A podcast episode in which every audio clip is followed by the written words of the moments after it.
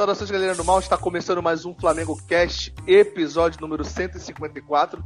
Já estamos aqui com o nosso time de especialistas em nada para falar de tudo sobre Eurocopa, futebol e muito mais. Eu sou a Marcelinha e o Giroud é o jogador de futebol mais bonito do mundo, depois do Pablo Mari. E a Holanda é o Botafogo da Europa. Só me ferra, hein? Olá, pessoal, aqui é Marcelo Core. Então, para todo mundo que sempre fala que eu sou botafoguense em vez de flamenguista, tá aí, uma surpresa. Eu torço pro Botafogo da Europa mesmo, é verdade. Eu torço pro Botafogo da Europa, eu torço pra Holanda. Eu escolhi torcer pra Holanda quando eu era muito pequeno, e aí desde então sigo minha sina de passar susto o tempo todo, de me decepcionar e nunca chegar lá. É isso. Boa noite, salve geral. Sou Marcos Oliveira. Torcer pela França é uma das razões principais da minha vida.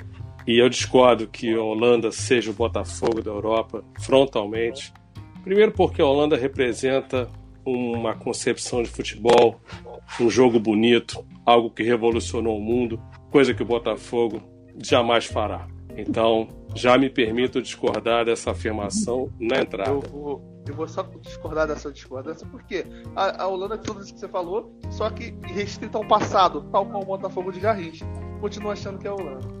É, é assim, é, é, é um ponto de vista, mas para mim o Botafogo não pode almejar ter o lugar que a Holanda tem na história do futebol mundial.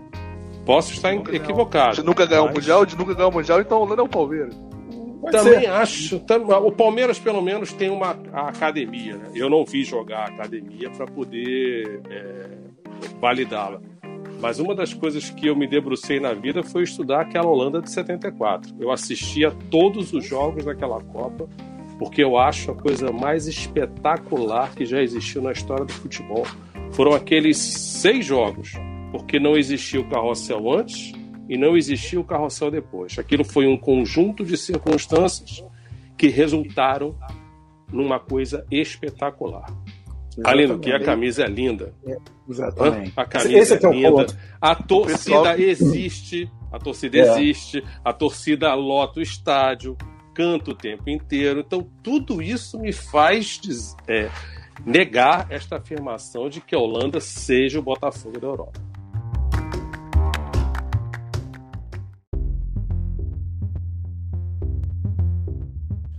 É, eu vou querer puxar antes de passar para vocês, antes de a gente falar da Copa América, é o seguinte: é, a gente falou aqui que você torce para França, você torce para Holanda. Eu torço para outra seleção, mas eu nunca torci por razão de querer que ver seja campeão. É, é mais um, um, um, afeto, porque eu não sou muito de torcer para seleção nenhuma. Eu assisto, eu prestigio o futebol, mas eu tenho um carinho por uma seleção e quem me acompanha o Flamengo Cast desde a época da Copa do Mundo, que a gente cobre todas as fases da Copa em podcast, eu. Na época eu jogava aquele videogame simulador de futebol que eu não posso falar o nome, começa com F. Hum. É, mas eu não posso falar qual é, porque por uhum. razões de patrocínio. Óbvio. É, e aí. E o que acontece? Eu comecei a jogar é, é, um, com algum time, eu falei, vou jogar com o time mais aleatório possível. E aí eu entrei no futebol dinamarquês e comecei a jogar no time do Randers da Dinamarca. Que é um clube que é muito bonito, o símbolo é, é, é um cavalo, muito bonito o símbolo. É um time bem mais ou menos de futebol dinamarquês. E eu fui me hoje, inclusive, eu, eu, eu, eu, tenho umas campanhas aí relacionadas ao time, eu acho muito, muito maneiro, porque é um time muito aleatório. E eu comecei a pegar um pouco de afinidade não só pelo time, mas pelo futebol dinamarquês e tudo mais. E aí, inclusive, zoando aqui no podcast, eu falei que eu ia torcer pra Dinamarca, eu fazia que, ah, Dinamarca não vai longe, essa Dinamarca.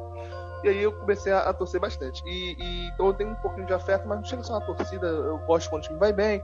Não é um time que tem perspectiva de ganhar nada, mas ainda assim é um time competitivo, tem o Eriksen então. E esse final de semana, para quem acompanhou, sabe o que aconteceu com o Eriksen. Né, né, acho que não é novidade para ninguém do mundo do futebol que, que ele teve mal súbito em campo, acabou sobrevivendo, graças a Deus.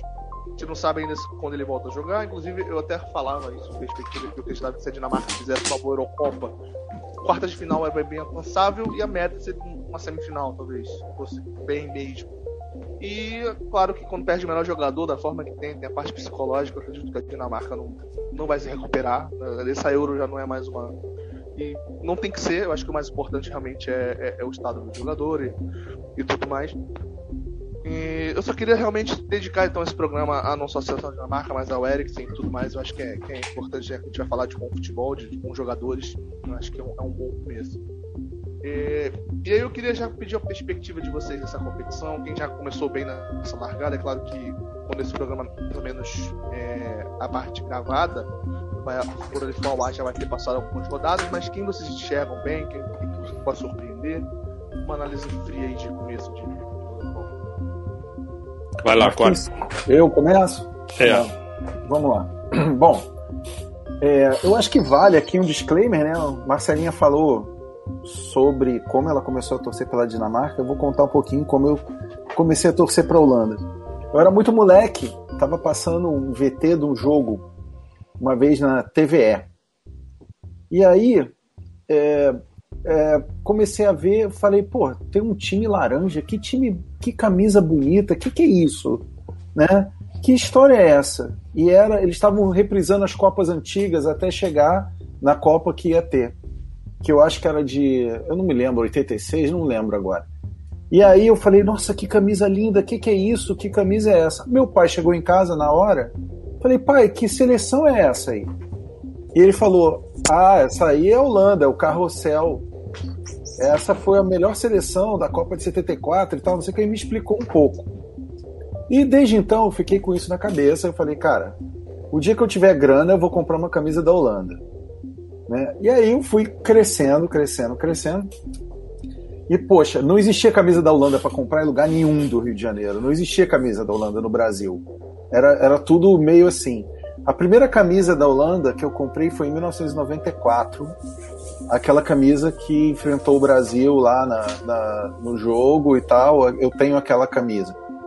E eu decidi, depois de 2002, eu falei: eu não torço mais para a seleção brasileira nunca mais por uma série de coisas, uma série de consequências, porque eu não ia com, eu não gosto da CBF, eu não acho que nada, a CBF representa tudo de ruim que existe no Brasil. E apesar do Brasil ter revolucionado e muita coisa em 70 o futebol, eu acho que o que a Holanda fez em 74 e um pouquinho em 78 é histórico, é, é o que eu gostaria de ver no futebol. É aquela coisa de tipo, poxa, é um conjunto de pessoas extremamente inteligentes dentro de campo executando um esquema tático com um craque, um gênio, que o Cruyff era gênio. Bom, isso posto, galera, não ganhou mais nada, vice, vice, vice, vice é o Vasco, pode ser o Vasco também.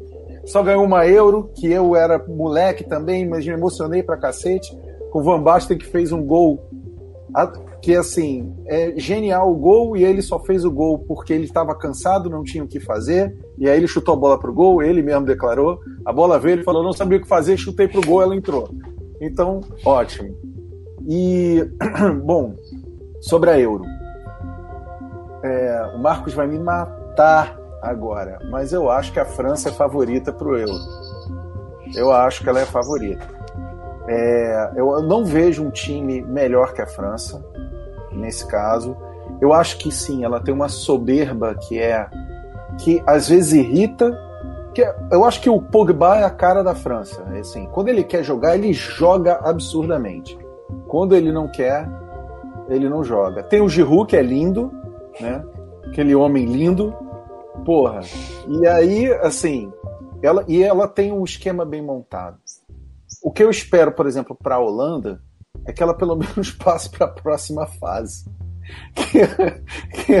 Assim, a gente, eu estava conversando com o Marcos durante o jogo, agora no domingo, quando meteu 2 a 0 eu falei para ele assim: "Olha, cara, a gente eu tô mais preocupado agora do que quando começou golaço que vocês tomaram, o golaço que vocês tomaram. Mas é justamente por isso, porque é sempre uma falta de concentração, é sempre aquela coisa assim. É, é, é muito louco isso, sabe? Tipo, eu vou, vou dar um exemplo. A, a, Holanda caiu no grupo da morte na Euro que foi entre é, Bélgica e, Fran e, e Holanda.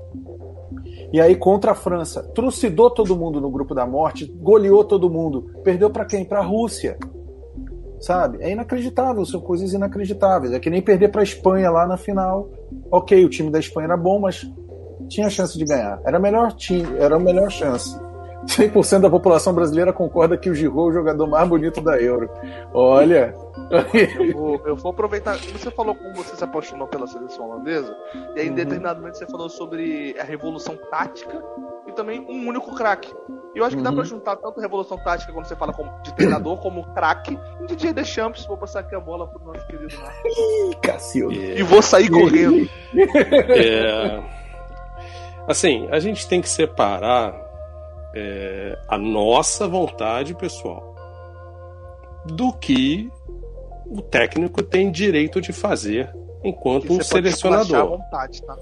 Não, mas, mas assim, é, nós temos que concordar que o Didier Deschamps ocupa um lugar de destaque no panteão do futebol mundial.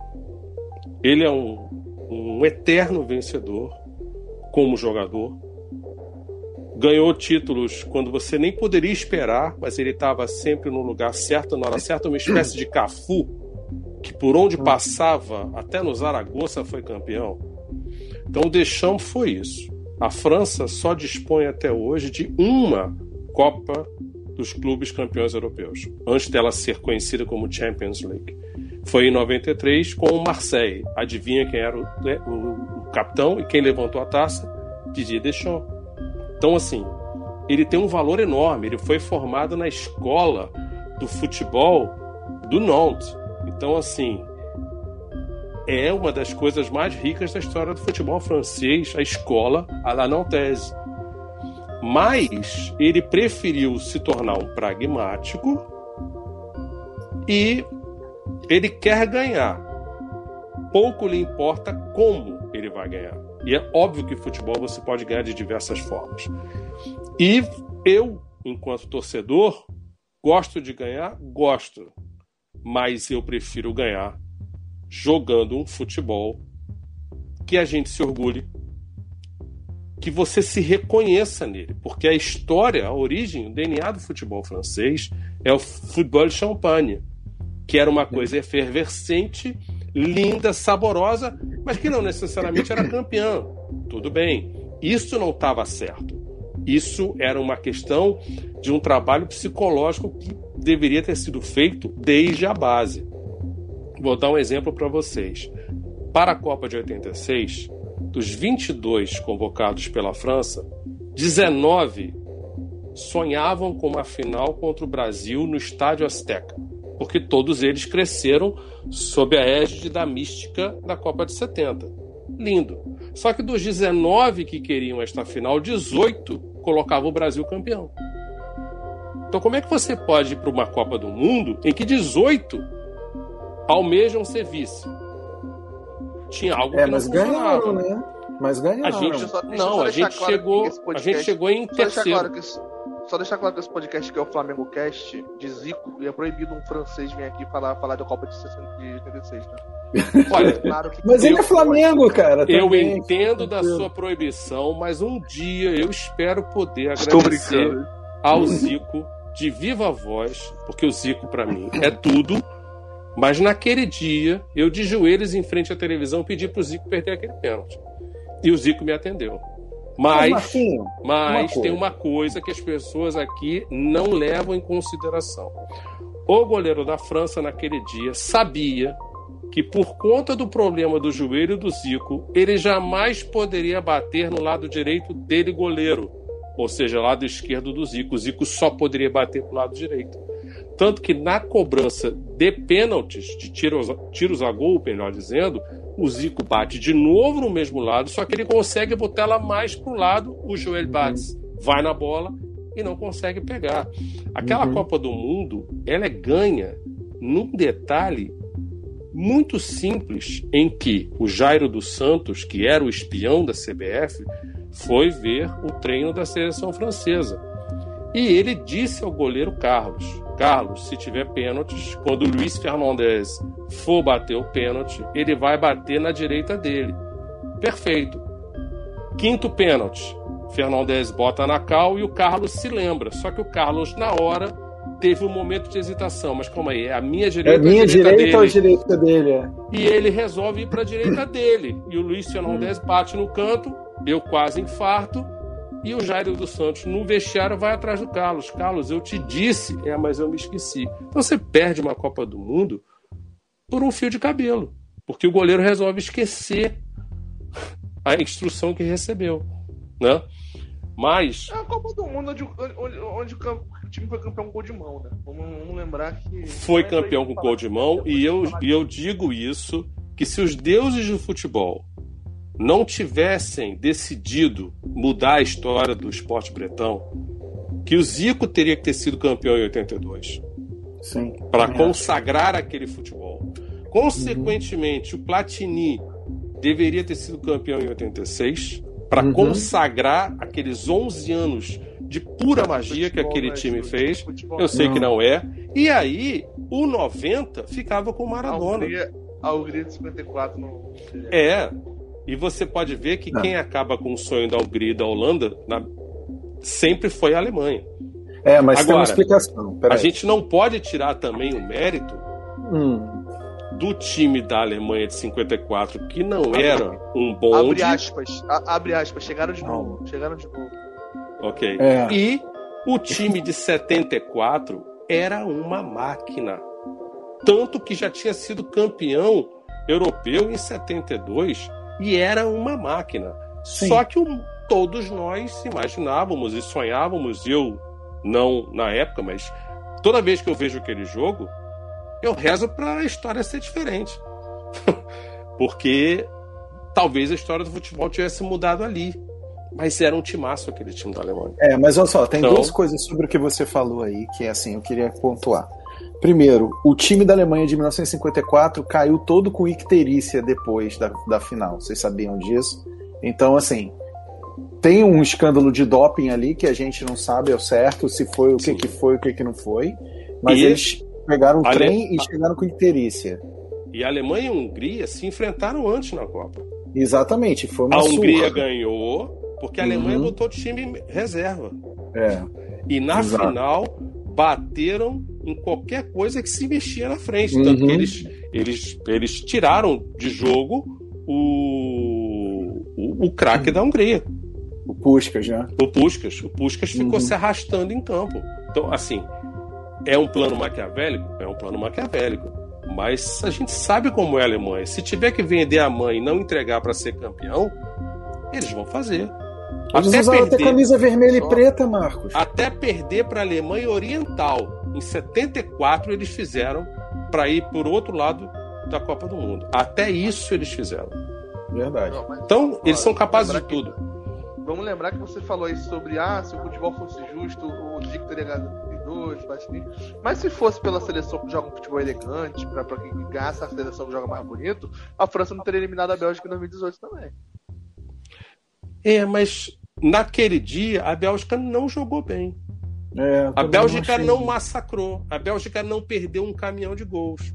A Bélgica tomou um gol numa falha em que toda vez que eu estou em frente à televisão, igual um leão dentro da minha jaula, quando é córner contra a França, eu começo a gritar sozinho, cada um pega o seu. Se cada um pegar o seu, não sai gol. Mas. Você gostaria de falar com o Rogério Ceni? Adoraria conversar com ele. Teria uma conversa é, em que eu faria perguntas para ele que eu tenho certeza que jornalista Eita. não faz. E que, o hater, e que o hater também não vai fazer. Porque eu enxergo o futebol de maneira muito diferente do que a maioria enxerga. Por exemplo, eu faria uma pergunta para ele: Você dá instrução para o seu jogador nunca fazer falta no adversário quando o adversário está de costas para o gol? Se eu sou técnico e, e, um jogador meu faz isso, eu não sei o que eu faria com o cara. Mas eu ia avisar antes: quem fizer falta e o cara está de costas, se fizer a segunda, vai sair. Não faz, Porque não faz, é uma questão de inteligência. E aí, aí, Eu, eu, eu me bato muito com o senhor Rodrigo Caio, porque é rei de sair para antecipar e não sabe antecipar, e sai fazendo falta em qualquer lugar do campo. E outra, a minha teoria é muito simples: se você quer agarrar alguém, vai fazer judô, vai fazer MMA, mas futebol não é lugar para você ficar agarrando o coleguinha. O objetivo é a bola. Você vai e tira na bola. Eu nunca me lembro do Andrade chegar trombando, puxando camisa, rolando no chão. O Andrade era lento, não corria muito, mas ele ia na bola, ele antecipava, ele era inteligente. Agora, o técnico cobra isso dele. Lembra quando teve aquele torneio início que só podia fazer 15 faltas, que o Júnior Baiano parecia a Lady Di, não batia em ninguém? Era o Tele Santana que exigia isso dele. Mas isso é uhum. é ser técnico. Eu faço uma pergunta: qual técnico no Brasil que pega um jogador num estágio A e leva para o estágio B? Aquilo que a gente viu o Jorge Jesus fazendo no Flamengo, em que o Arão evoluiu, que o Bruno Henrique evoluiu, você não vê nenhum técnico no Brasil melhorar jogador. Coisa que você vê o Guardiola fazer, que você vê o Klopp fazer e outros. Aqui no Brasil não existe essa preocupação porque ninguém se atém a detalhes de como você passa uma bola, como você posiciona o corpo para receber e passar. É uma, a formação no Brasil é muito precária. Não só na parte da mecânica do jogo, como na parte tática. Você pode eu ver que, que, o Bruno é Henrique, o Bruno Henrique não sabe nem ter a mecânica de dar um passe. Ele não tem esse fundamento. Nem dominar a bola direito. Nem dominar a bola direito. É, é, Entendeu? Então, assim. Só, é, a, a, disparidade do futebol do Brasil com o da Europa, para mim, é a mesma coisa quando você vê a NBB com a NBA. Fala, Marcelinho. É, não, eu queria passar a palavra para o Marco Mano manter com ele, mas eu queria que ele é, puxasse o que você puxou antes de quem é favorito à, à Eurocopa, já que você falou que é a, a França, é. ver se ele concorda. Marcelo disse que eu ia ficar uma arara, mas sendo lúcido, eu não estou nesse momento vendo o jogo da França, né? É, eu adoraria poder dizer com todo orgulho que a França é de fato a favorita. A França tem jogadores para isso. A França tem a experiência para isso.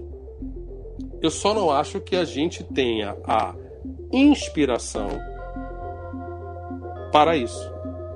a gente pode ser campeão. Não? É... não porque eu não sou um entusiasta da figura Karim Benzema. Mas eu disse ao Marcelo depois de dois amistosos: eu sou obrigado a admitir, mesmo que a contragosto, que a presença dele e com ele cinco anos mais experiente, fluidificou o jogo da França, porque a ausência de um cérebro para pensar o jogo no time da França é uma coisa pavorosa. A gente se impõe é porque marca muito bem, sai no contra-ataque e numa bola vadia faz um gol de bola parada. Tanto que quando a França joga contra equipes pequenas com um bloco baixo, a França não cria. O que, que, foi, Marcelinha, que você falou? Não, eu queria saber se você, pelo menos na teoria, não concorda que Griezmann, Mbappé e Benzema seria o melhor trio de ataque do mundo de seleções, pelo menos. É possível que seja, mas eu vou discordar da seguinte forma. E disse isso hoje ao Marcelo, inclusive. Como a Federação Francesa de Futebol, nesses cinco anos, nunca questionou o Didier Deschamps sobre a não convocação do Karim Benzema. Aí você decide convocar esta pessoa em cima do laço para o Euro e vamos acertar o time agora? Você teve dois anos ou três para preparar o time para Euro e, e, e, muda algo tão nevrálgico em cima do laço, tá errado. Pode dar certo? Pode, porque não é um campeonato de ponto corrido, é um torneio. E torneio, é. qualquer pangaré pode ganhar. A Grécia em 2014, aliás, 2014 foi o ano da falência do futebol. É 2004, perdão. Foi 2004, o ano da falência. Once Caldas campeão é, da Libertadores, a Grécia campeão da Eurocopa. Agora, a Grécia ganha uma Eurocopa porque o meu querido selecionado francês resolveu derrubar o técnico. E aí pronto. Aí você perde o jogo para a Grécia e, era o Domenech, fica por isso mesmo. Não, era o Jacques Santini. Hum. Aí depois entrou você... o Domenech. Aí, aí porque o Santini cai, entra o Raimundo entra o Domenech. Nossa, quando você, quando, quando, você acha que o poço chegou ao fundo, você descobre que o poço não tem fundo. Isso era horroroso, horroroso. E, e a gente perde uma final de Copa do Mundo em 2006 porque ninguém queria consagrar o Domenech campeão do mundo. Inclusive, Ninguém queria. Que 2006 era até melhor do que os, do que os times dois times foram campeões. Né? Você tinha ali um choque de geração com o auge do, do Thierry Henry. Você tinha é. o, o, fim da carreira do Zidane, que fez uma Copa absurda, talvez o melhor jogador da Copa do Mundo. Você tinha ali o, o fim do, dos jogadores é, da, da Copa que foi campeão em, em é. 98. Mas, e uma geração você... boa surgindo. Sim. O fato é o seguinte: quando terminou o segundo jogo, Zidane, Thuram e Makelele pediram para a comissão técnica sair depois do jantar, só ficam os jogadores, só ficam os jogadores. E ali eles decidiram mudar o time e avisar o Domenech que ele não mandava mais coisíssima alguma. E ele se tornou uma figura decorativa até o final da Copa. não sabia disso não. É. Inclusive, eu acho, é. inclusive, só comentando o que eu estava falando sobre essa seleção, para mim, é, minha visão de futebol, o Thierry Henry para mim foi o melhor jogador do mundo de 2006. O prêmio foi dado ao, ao Canavaro, não é a Copa do Mundo, tudo bem. Mas o Thierry, ele foi finalista da Champions e finalista Sim. da Copa. Ele perdeu Sim. as duas finais. Eu acho Sim. que ele deixou de ser o melhor do mundo por conta de dois jogos. Sim. Eu acho que dois jogos não, não, não, não dois jogos mas, não são suficientes para tirar o título de melhor do mas mundo. Mas vou mim, dar ou, vou dar outro dado a vocês para vocês pensarem. Thierry Henry é o maior artilheiro da história da seleção francesa com 51 gols. Dos 51, quantos foram passes do Zinedine Zidane? Um. um. Contra o Brasil, né? Um. Foi contra o Brasil. Que eu não considero que aquela falta que o Zidane joga no bolo seja um passe. Não é uma assistência aquilo para mim. Uhum. Mas a estatística oficial diz que aquela bola é a única que o Zidane deu para os 51 gols do Thierry Henry. Isso diz o quê? Ah. Vocês viram, não sei se vocês souberam da polêmica depois do último amistoso da França, foram no Olivier Giroud. E perguntaram para ele, Giroud, por que você estava sumindo do jogo? E ele respondeu, e eu concordo com ele. Eu não estava sumindo do jogo. O ponto é que eu me movimentei e não recebi a bola. Porque quando o Mbappé joga com o Giroud, fica claro que o Mbappé olha para o Giroud e fala: Não, não vou dar a bola para você, eu vou resolver sozinho. Mas com o Benzema, o Mbappé está sendo uma dama, dando a bola o tempo todo, quer fazer com que o Benzema marque o seu gol. É como o Mbappé joga com o Neymar. Então o Mbappé não respeita o Giroud. Isso criou uma polêmica na França. Entrou Didier Deschamps, já esvaziou a bola, porque nisso ele é muito bom. O Mbappé quis dar uma entrevista na quinta-feira, o Deschamps fica na tua, você vai falar besteira.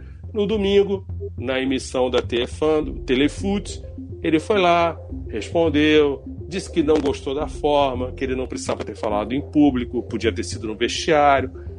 Aí a coletiva de imprensa não teve mais nenhuma outra pergunta. Esquece a Alemanha, esquece a Eurocopa.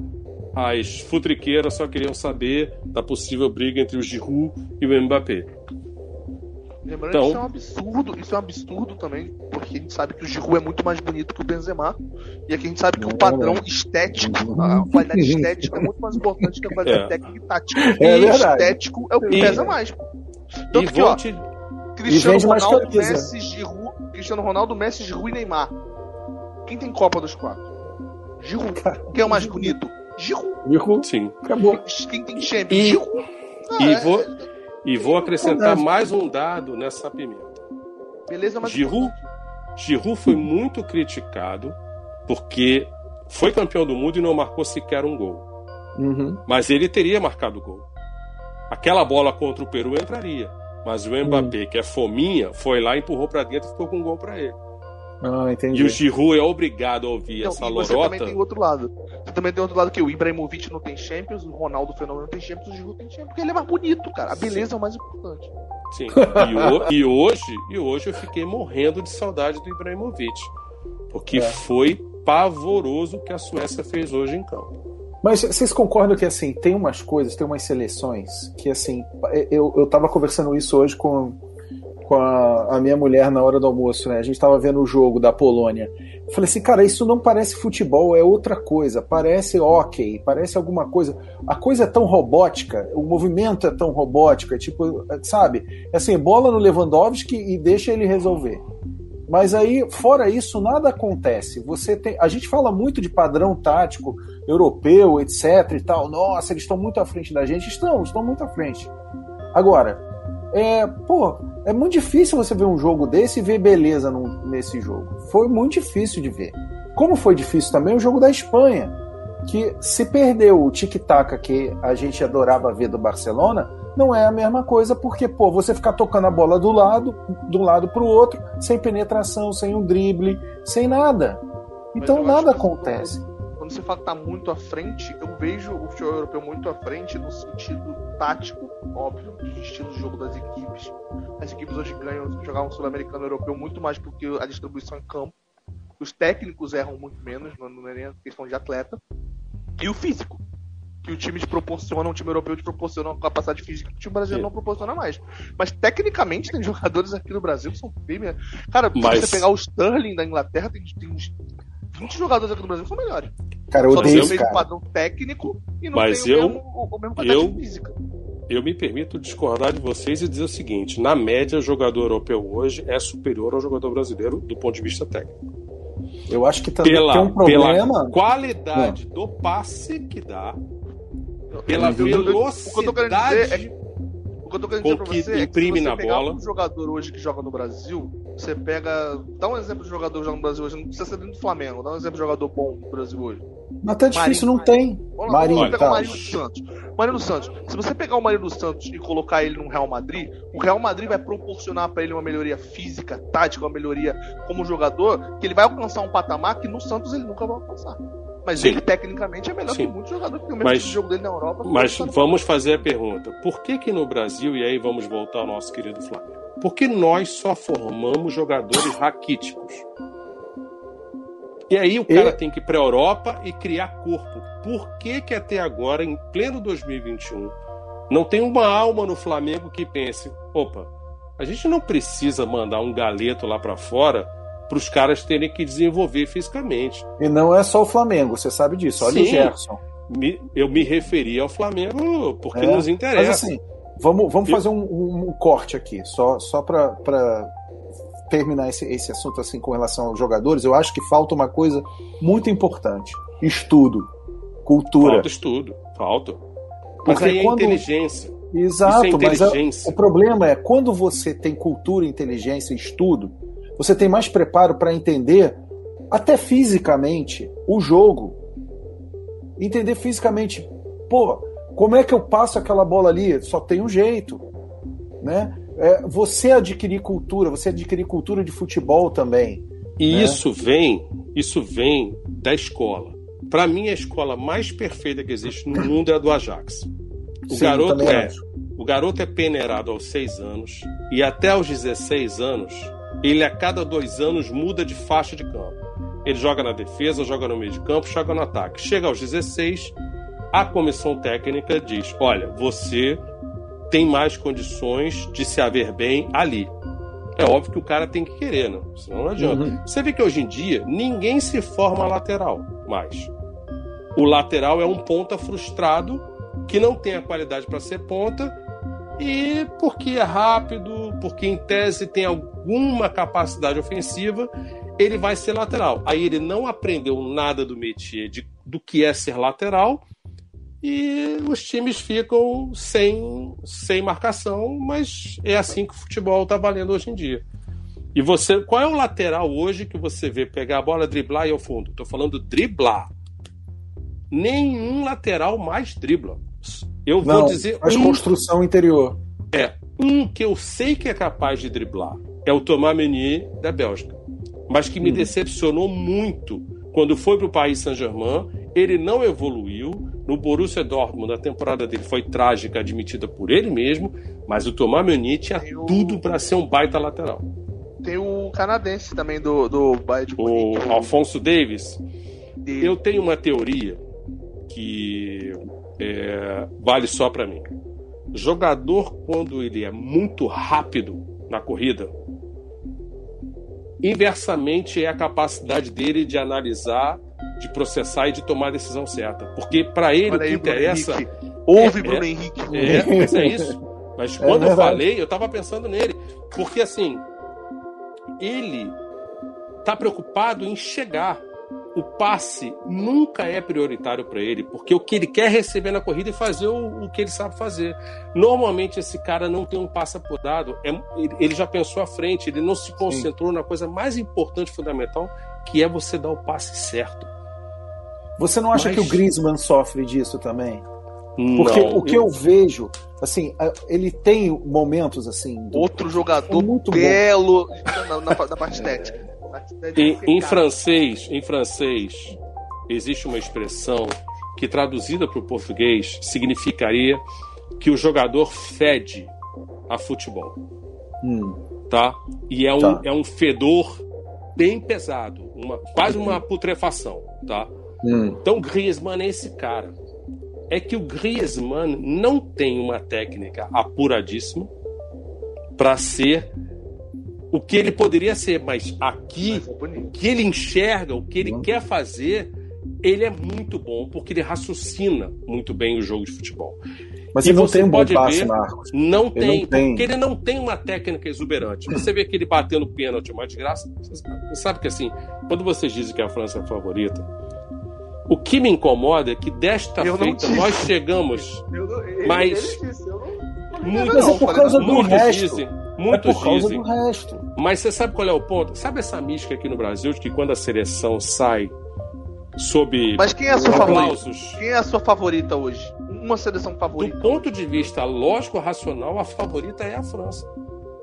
E eu gosto da a França. É, não, é, eu, eu, acho que é também não, a Bélgica. Não, porque a Bélgica, o azar. Eu não tenho duas seleções nada. que, para minha concepção, são favoritas a, a, a essa aí. Uma é a Bélgica, a primeira tá. seleção aqui da FIFA, joga uhum. absurdamente. E a segunda seleção, para mim, é a Itália. Eu vejo ela numa fase de crescimento, é uma seleção que não perde há três anos. é claro Itália. que precisa fazer uma, uma competição, ou precisa evoluir ao longo da competição, mas eu posso, vejo como posso, posso desconstruir por que, que eu não concordo com a Bélgica e com a Itália. Primeiro, ser número um do ranking na FIFA já é um desabono. Já dá um isso azar do cacete. Prova, isso dá já prova que você está no caminho errado. Porque, assim, quando um time é campeão do mundo, se ele não se torna automaticamente o primeiro do ranking da FIFA, tem algo errado no ranking da FIFA. E a Bélgica está aí há 300 anos como primeiro do mundo, mas porque a FIFA inventa esses critérios malucos. Esse ranking, na prática, não serve para coisa alguma. Né? A Itália, eu acho que ainda é muito cedo esta Euro para a Itália. Eu posso imaginar que a Itália, continuando o trabalho em 2022, vai dar trabalho, mas a Itália que a gente conhece, que tem uma virtude ímpar, que é saber marcar muito bem, esta seleção atual não marca bem. Isso é uma coisa que me deixa espantado como uma seleção italiana não marca bem. Não, mas Dois, isso é decorrência do trabalho, eu também, cara. Eu também enxergo, eu também enxergo que os caras já nascem, os caras já nascem sabendo marcar. Marcelo. Sim, mas eles fizeram a, a, a mudança, Marcos. A cultura, é, mas a cultura tática da Itália é tão profunda, é tão brilhante. Todo jogador francês quando vai para a Itália jogar fica estupefato de como não existe nenhum exercício nem o físico na Itália que não envolva tática. Tanto que todos os franceses aprendem sobre tática quando vão para a Itália e melhoram muito. Porque uhum. lá é o berço da tática. Mas é, eu acho que esta seleção da Itália me parece um pouco da Espanha. Sabe quando você tem um time de armandinhos? Sei. Jogadores oh. de regular a bom, mas que na hora H ninguém vai resolver. Para mim é o caso dessa Itália. Cara, o Insigne é um, é um bom jogador. Eu discordo mas... de você, mas eu vejo tanto no Insigne quanto no Immobile, que são dois jogadores de ataque hum. da, da seleção da Itália, que eles são jogadores muito mais de seleção do que de clube. Eu acho que eles, quando Olha, botam a camisa da seleção, eles crescem eu, no dia que eles eu, jogam no clube. Ou ao contrário do Messi, que joga muito discordar. no clube, chega na seleção, mas... Vou me permitir discordar de você de novo. Porque antes da Euro, a grande discussão dos periódicos da Itália é se enfim o Immobile iria confirmar aquilo que ele faz no clube. Se você olhar a quantidade de gols que o Immobile tem pela seleção com o número de jogos, é pífio. E o fato dele ter marcado gol no primeiro jogo deu um alívio para ele, porque, opa, quem sabe dessa vez eu vou conseguir performar aqui. Porque a Itália carece realmente de um matador que normalmente a Itália sempre teve sempre teve aquele 9 que vai empurrar a bola para dentro do gol. Né? Até o bobo do Vieri, que não, de bobo é. não tinha nada, enfiava a bola para dentro da rede. Esquilate, total esquilate. Até o esquilate, é. E o Balotelli? O Balotelli, Balogol. o Balotelli, o Balotelli é, um, é, um, é um xiste. O Balotelli é uma, é uma piada mal colocada, uma piada sem graça. Balotelli é um desperdício. E a, a carreira dele demonstra.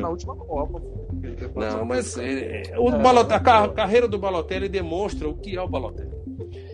Existe, eu, eu, fa- eu faço uma grande diferença. Isso é uma coisa que eu. Marcelo sabe dessa minha teoria. Para mim, existem duas divisões no futebol: o que sabe jogar bola e o que sabe jogar futebol. E se você encontra alguém que sabe jogar bola e jogar futebol, é o melhor dos mundos. Mas o normal é o cara só saber uma das duas. Por exemplo, vamos ao Denilson, esse que se tornou comentarista. Para mim, o Denilson nunca jogou futebol.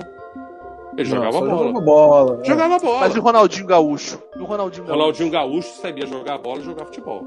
Sabia. Sabe qual é o azar do Ronaldinho Gaúcho? Ter nascido no Brasil. Porque se ele tivesse sido argentino, ele teria levado a carreira dele a sério. A quantidade de jogadores que o Brasil desperdiçou por não ter preparo psicológico. O jogador brasileiro, quando Mas vai tu acha Europa... que o Ronaldo Fenômeno, o Ronaldo Fenômeno não jogava nem bola? O futebol não jogava os dois? Hum, olha, Eu falo mais do Ronaldo, eu falo mais eu do Ronaldo acho. do fim dos anos 90, não o Ronaldo Eu mais não acho que o anos 90. Ronaldo, quando se tornou fenômeno, ele fosse um jogador técnico. O Ronaldo, Ronaldo- mim, aquele Ronaldo de 97, da Inter de Milão, eu não achava ele técnico. Eu também não. Nunca ele achei. não era um esmero tecnicamente. Ele Não, era inteligente, muito rápido. potente.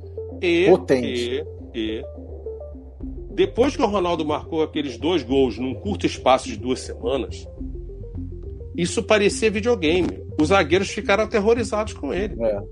Na final de 98, ninguém imaginava que o Ronaldo ia ter a situação que teve. Injustamente, o presidente Laurent Blanc foi expulso na semifinal contra a Croácia. O Leboeuf não dormia na noite do jogo, porque era ele. Tudo bem, ele é uma múmia, nem ele confiava nele mesmo, mas ele tinha que marcar o Ronaldo. Aí o Laurent Blanc, que jogava no Barcelona, falou assim: Leboeuf, vamos fazer o seguinte: 9 entre 10 o Ronaldo vai sair por, por esse lado aqui. Se concentra com esse lado. Se ele sair por outro, paciência. A marca aqui. Nem precisou, porque aconteceu aquela situação e o Ronaldo não jamais poderia ter sido colocado em campo. Mas eu também não achava o Ronaldo esse primor de técnica. Mas o Ronaldo não. não era. O Ronaldo não, Não, era. ele o era Ronaldo, potente, Ronaldo rápido, vem de um mundo, A pergunta é Ronaldo faço vem de um antes mundo de de- antes da internet. antes da gente, Hum. antes da gente continuar falando de euro, se o Ronaldo tivesse jogado 98, fala pra mim. Eu Não, vou fala. te dar, eu vou te dar a resposta que o Moraci Santana deu no Bola da Vez. Em Perdi. 10 jogos, a França ganharia 7 para o Moraci. Porque a França tinha se preparado de maneira séria para ser campeão do mundo durante quatro anos. E o Moraci disse: enquanto nós, seleção brasileira, nós não estávamos preparados de maneira adequada para ser campeão do mundo. Ponto, parágrafo. O Moraci diz 7. Eu vou te dizer que eu digo 9. Os 7 a 1 da Alemanha, se eu tivesse um centroavante naquele dia, um caolho, só um caolho, o próprio Giroud se tivesse em campo, aquela final tinha terminado barato 6 a 0. Mas na promoção de verão ficou no 3 a 0. Eu perco cinco gols inadmissíveis naquela final de Copa do Mundo. Qual Então, que você tá falando? Qual final? a final de 94, de, de, Ah. de, de 98. Eu Ah, perdi de cinco 98. gols inadmissíveis naquele dia. Foi mesmo. Foi. Foi. Foi. Então, foi- era só ter o Giroud e o Giroud Era questão de tempo. Era questão de tempo. Simples. O- olha, eu vou dizer uma coisa que o Marcelo deve saber, mas talvez a Marcela não saiba. Fizeram até CPI aqui no Brasil para tentar descobrir o motivo daquela tamancada. Mas o Zidane saiu como herói, né? ganhou o prêmio de melhor jogador, ganhou bola de ouro. Mas no fundo, no fundo, no fundo, o que aconteceu naquele dia? Zidane houvera feito uma Copa do Mundo pífia até Horrorosa. então. Horrorosa. No segundo jogo contra a Arábia Saudita, ganhávamos por 4 a 0 e o cidadão resolve limpar a chuteira nas costelas do jogador da Arábia Saudita e é expulso. Fica fora dois jogos. Aquele mesmo Zidane que em 2006 me dá uma cabeçada numa final de Copa do Mundo e também é expulso. Então, eu e Zidane, nós temos uma relação. Não dá pra comparar a Copa de 2006 com a de 98 na bola que o Zidane jogou em 2006. Sim, só que. 98, só que vou te dizer que quando eu puxo o meu extrato de Zinedine Zidane com a camisa da França, ele me deve muito mais do que ele fez. Porque ele fez um Euro 96 nulo, porque teve um acidente de carro, ele não conseguia dormir, não jogou nada e não fez nada. Eu nasci em 98. É, em 98, ele é meio diva, né? Ele é meio em 98, diva, né? ele não Tem fez um... nada. Aí ele volta contra a Itália nas quartas de final, não faz absolutamente nada. Não faz nada contra a Croácia. E na manhã daquele 12 de julho de 98, que, abrindo parênteses, é o dia mais feliz da minha vida, o técnico, Emile Jacquet, chama o Zidane no seu quarto e diz para ele: Sisu, nós trabalhamos contra tudo e contra todos durante esses quatro anos. Ninguém, a não ser eu, obviamente, eu, Marcos, ninguém acreditava que a gente chegaria aqui hoje. Mas nós chegamos. Eu, inclusive, Zidane, dei a chave do caminhão para você, a chave de casa, tirei da seleção Papão encantonar, para você não ter problema, para você ser o cara. Só que o senhor até agora não jogou nada. No dia que Caralho, ele é expulso contra a Arábia Saudita, é. Quando ele é expulso da Arábia Saudita, o Jaque nem olha para ele. O Jaque não fala com ele. Aí o Zidane começa. Ah, eu sei que eu não estou jogando nada, mas é muita pressão. Você tem que entender. Esperam muito de mim. E o Jaque diz para ele: Zidane, você é o cara. Ponto parágrafo. Se você não jogar hoje, não tem amanhã. Agora, todos nós trabalhamos que nem um maluco para chegar aqui para você resolver.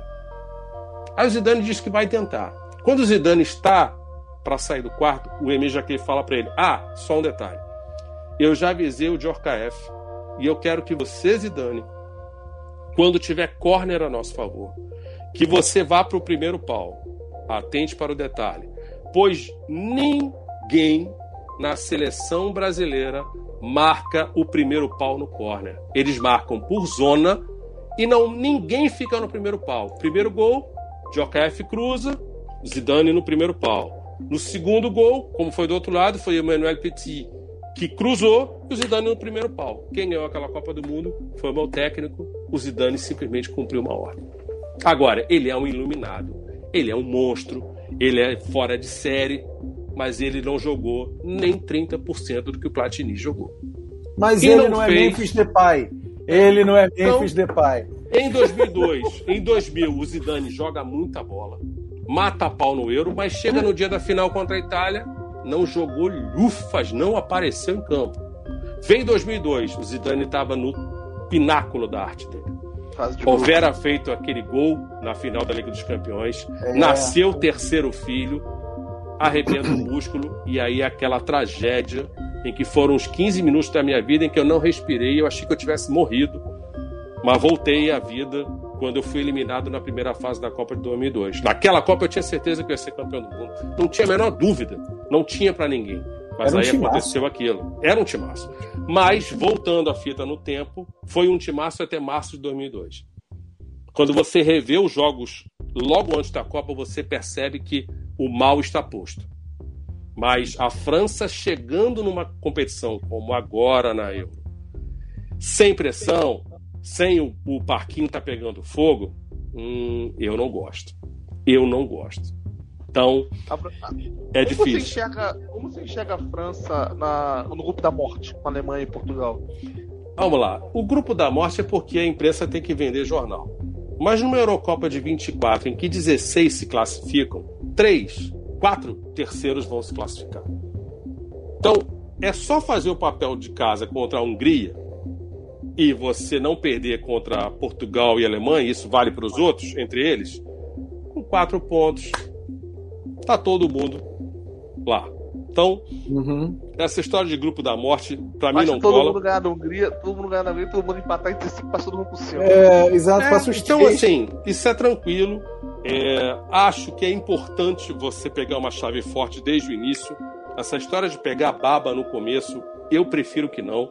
Eu já quero é, ter noção exata se o time veio com apetite ou não. O, o Marcelo me mandou ontem o vídeo do Zidane fazendo gol de falta contra a Inglaterra no último minuto na Euro de 2004. Nós não jogamos nada, mas o Zidane em três minutos virou o jogo, entrou para a história, todo mundo achou lindo. Mas você viu o jogo, você sabia que aquele time não ia a lugar nenhum. Aí o Zidane participou da brincadeira de tirar o Jacques Santini do time e a gente é eliminado pela Grécia numa quarta de final de Euro. E em 2005, e ele se aposenta. Ele decide voltar em 2005, eu já era contra o retorno dele. E se você quis se aposentar, meu irmão, assume a sua decisão e vai. Porque eu tenho uma teoria de que quando você tem um craque desta magnitude, nenhum time, nenhuma seleção trabalha de maneira séria para o após. Não, não tem. Você não, tem não prepara. Não mas, existe. Mas você tem que, mas você tem que preparar. Você não tem existe. que preparar. Qual é o futuro da Argentina, por exemplo? Mas você tem, tem que, mas você tem que preparar, cara. Você tem que pensar que o clube mano. não pode ser dependente de um cara só. Cara, mas olha só. foi obrigado a voltar. Ele com o Jerome Maquelele tomaram lá o comando do Domenech e a gente chega a uma final de Copa do Mundo. Todo mundo fala daquele jogo contra o Brasil. Eu já vi aquele jogo diversas vezes. Mas faça uma provocação naquele jogo. Qual a bola que o Zidane botou alguém na cara do gol? Não, nenhuma, mas ele nenhuma. destruiu o meio de campo psicologicamente. Beleza, mas, mas, assim, era balãozinho, passa a bola pelo meio, isso, pelo meio da perna. É isso aí. Mas é se isso. você espremer, que para mim futebol, eu quero em três toques estar tá no gol. Eu não quero se o Ronaldinho Gaúcho não perde aquela falta na entrada da área também. Vamos Mas é outro também que não. Caixa. Olha, se é caixa coisa, naquela falta do Marcela, Ronaldinho. Eu vou te dar um dado estatístico que é cabal. Em jogo oficial, a França só perdeu um para o Brasil até hoje. Só um. 1958, semifinal de Copa do Mundo. O Brasil faz 1 a 0, a França faz 1 a 1 e o Vavá quebra, quebra a perna, perna do Roberto do Jonquet. Em 58 não havia substituição. O Jonquet ficou de perna quebrada até o final do jogo, isolado na ponta esquerda, e 11 contra 10 Aí o jogo se desenvolveu e a, o Brasil ganhou de 5 a 2 não tem o que discutir. Mas enquanto o jogo estava 11 contra 11, o jogo estava 1 a 1. Mas é uma seleção brasileira que tem Pelé e Garrincha que juntos nunca perderam um jogo na história. Uhum. Mas a verdadeira final daquela Copa do Mundo foi Brasil e França. Porque, por uma questão de chave, a França veio pela chave do Brasil. Tanto que o, o Fontaine marcou 13 gols naquela Copa. E aquela França é resultado. Mas isso só porque o Ibrahimovic ainda não jogava na Suécia. Bom, é verdade. Mas o que, o que muita gente não se lembra é que aquela França advém do Stade de Reims, que foi finalista da primeira Liga dos Campeões, em 58. E o Stade de Reims ganhava o jogo até metade do segundo tempo, quando o Real Madrid virou. Hum. No ano seguinte, o, Mas o isso, você não, não chega você não e acha, depois perde de novo contra o Real Madrid. Mas isso, olha O só. Real Madrid tinha o de Stefano. Tinha, mas É. aí sabe o que, que, sabe o que que o Real Madrid fez? Comprou o Copá, Raymond Copá, que Verdade. era o craque do Stade de Reims. Tanto que quando o Real Madrid ganha do Stade de Reims de- pela segunda vez, o Copá jogava na No Casa Madrid. Branca. Entendeu? Sempre. Então, era, Cara, na próxima era Copa do um Mundo ano que vem, se a França convocar um Benzema, o Brasil só precisa levar o Hernanes. E o Benzema, quando viu o Hernanes do outro lado, ok. a assim, ah, Cara, não, Não, é. assim, cara, o- assim, Qual foi, deixa eu te perguntar uma curiosidade, qual foi a sua reação ao você ver o Portugal fazer um gol na prorrogação? Sem Nossa, Cristiano Ronaldo Eu, eu, eu esperava, eu esperava. Futebol, ele é tão maravilhoso comigo, porque ele, ele me diz o que vai acontecer. É só você olhar para a história. É só você perceber como os seus jogadores estão se portando em campo. Os jogadores da seleção de Portugal contaram depois do jogo que quando chegaram no túnel, os jogadores da França estavam às gargalhadas antes de começar o jogo. E os próprios jogadores da França, antes da Copa de 2018, disseram: nós não levamos a sério aquele jogo. A gente achou que já estava ganho porque estava jogando em casa. E o próprio Deschamps admite: nem eu soube conduzir aquele dia da maneira certa. Só que agora a gente já aprendeu a lição e 2018 vai ser diferente. E o Pogba já disse numa das entrevistas desta preparação que aquela derrota para Portugal está entalada até hoje e tem que estar, tá, porque a gente deixou de ganhar um euro tão em casa. simples em, em casa. casa. Em, em casa. casa. No estado de e França. Em, e em casa, tanto em 84 quanto em 98, a gente fez a lição de casa. Agora. Cara, é que nem digo vocês, em Amsterdã, por exemplo. Você chega sim, no final sim. e tá aliás, lá no Johan Cruyff aliás, Arena. Lá no início do podcast, aliás, você cita que a Holanda perde para a Rússia, mas a Holanda perdeu para a Itália. Naquela não, memorável naquela... sessão de pênaltis. Não, 2000. Perdeu para a Rússia. Não, perdeu, perdeu para a Itália nos pênaltis. Eu tô confundindo as Copas. Perdeu. E a Holanda de fato ganhou da França naquele jogo, mas a França jogou com o time reserva. E eu assisti aquele jogo. A cada vez que a França empatava, eu ficava uma arara. Porque a gente tinha que perder aquele jogo. Não, mas. Pra gente no... pegar a assim, outra chave. Entendeu? O, então, o problema dia, assim, ó. A gente deixou. A Holanda... Peraí, peraí, peraí, peraí, peraí, peraí. Ah. Gol, gol do Niesta. gol do Niesta. Ai, caraca. É, eu acho, foi foda. Mas olha, Marcela, o que dói mais não é o gol do Iniesta. Lembra é aí o Robin. Robin perdendo. É o Robin. Aquele é lance. Não, o que o dói Robin, mais. Aquele é, lance não, dói, eu acho que o que dói mais não é o, não é o, o 1x0, é ter que ganhar de 5x1 no jogo seguinte, na Copa seguinte. Que não valia nada. É. Eu tava lá. E, um foi gol, a primeira vez. E um gol antológico do Van Persie, né? O gol do Aquele primeiro gol. Na minha, na minha concepção, o gol do é Van Persie é o, gol, é o gol de cabeça mais é. bonito da história do futebol. E o gol, é um gol, gol de cabeça Pat... em Copa do Mundo. É. E o gol do Patrick Chic hoje? É um, é um desbunde. É um desbunde. E é lindo cara, quando você vê que o jogador melhor, levanta né? a cabeça. Cara, para mim a Euro é muito mais é difícil muito de ser ganha do que a Copa do Mundo. A Copa é do Mundo tem melhor. muito pangaré. É. Aí todo mundo fala: "Ah, mas é porque não tem Brasil e Argentina". Particularmente mas... para mim, eu fico maravilhado porque não tem sul-americano para me encher o saco na Euro. Vai ficar ali só entre a Europa. Para mim, a Eurocopa é muito mais importante, muito mais gostosa, mas eu reconheço que a Copa do Mundo. a Dinamarca é já ganhou. Sim, e a Dinamarca. É, exatamente. E olha, eu vou te dizer, infelizmente, em 82, em 84 não tínhamos internet. Porque se o Euro de 84 é, por exemplo, em 95, quando aqueles dois gols do Ronaldo varreram o mundo e o Ronaldo se tornou o que se tornou, se vocês assistissem aquela Euro, vocês iam entender por que, que eu digo que o Zidane não joga nem 30% do que o Platini jogou. Vocês terem uma ideia, a Euro de 84 aqui, neste longínquo país, não foi transmitida. Não, não tinha. A gente nem sabia e que somente. E somente o jogo da final foi transmitido no Brasil. E sabe por quem? Pasmem, SBT. Graças a Silvio Santos eu pude não pode falar time... SBT nessa, nessa não pode falar SBT que a gente não é pode graças, nessa live. graças ao titio eu pude não não é por isso não é porque eu posso perder o meu emprego. Ah é verdade também não pode falar. Perdão. Aquela mas, outra emissora mas, que não falamos graças a ele eu pude ver meu time ser campeão. E o que o Platini fez naquela, naquela Euro foi contra a Espanha Ganhamos de 2 a 0 na final. Mas do só Butraguinho? Daquela época não, do Butraguinho? O, o Putre ainda não estava como titular. Marcos, o, fala ah. devagar. Quando você vai falar Espanha, fala devagar. Vai assustar o rapaz. Tudo bem.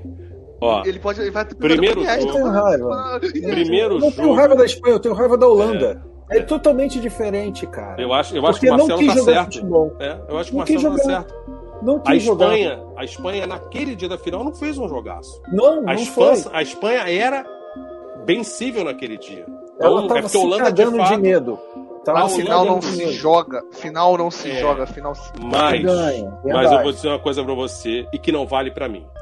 Para mim a Holanda não ganha aquele dia porque a Holanda renegou a sua verdadeira origem, seu DNA. Sim.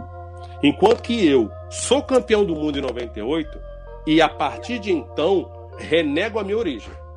Porque o time que foi campeão do mundo em 98 não jogava bonito. Era simplesmente eficiente ou eficaz, como queira. O de 2018, que me dá muito menos alegria, porque em 2018 eu fui campeão, chorei, fiquei, fiquei rouco três semanas, mas eu não me orgulho daquele título. Da bola jogada. Mas ninguém vai me tirar minha segunda estrela.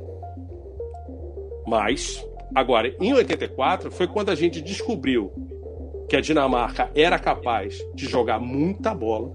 E o primeiro jogo da Euro, se você assistiu o jogo, a França passou dois anos, de 83 a 85, sem sequer empatar um jogo. Nós ganhávamos de todo mundo. Em 2018 a Dinamarca passa na, nos pênaltis contra a Croácia. Ela hum. passava da Inglaterra também.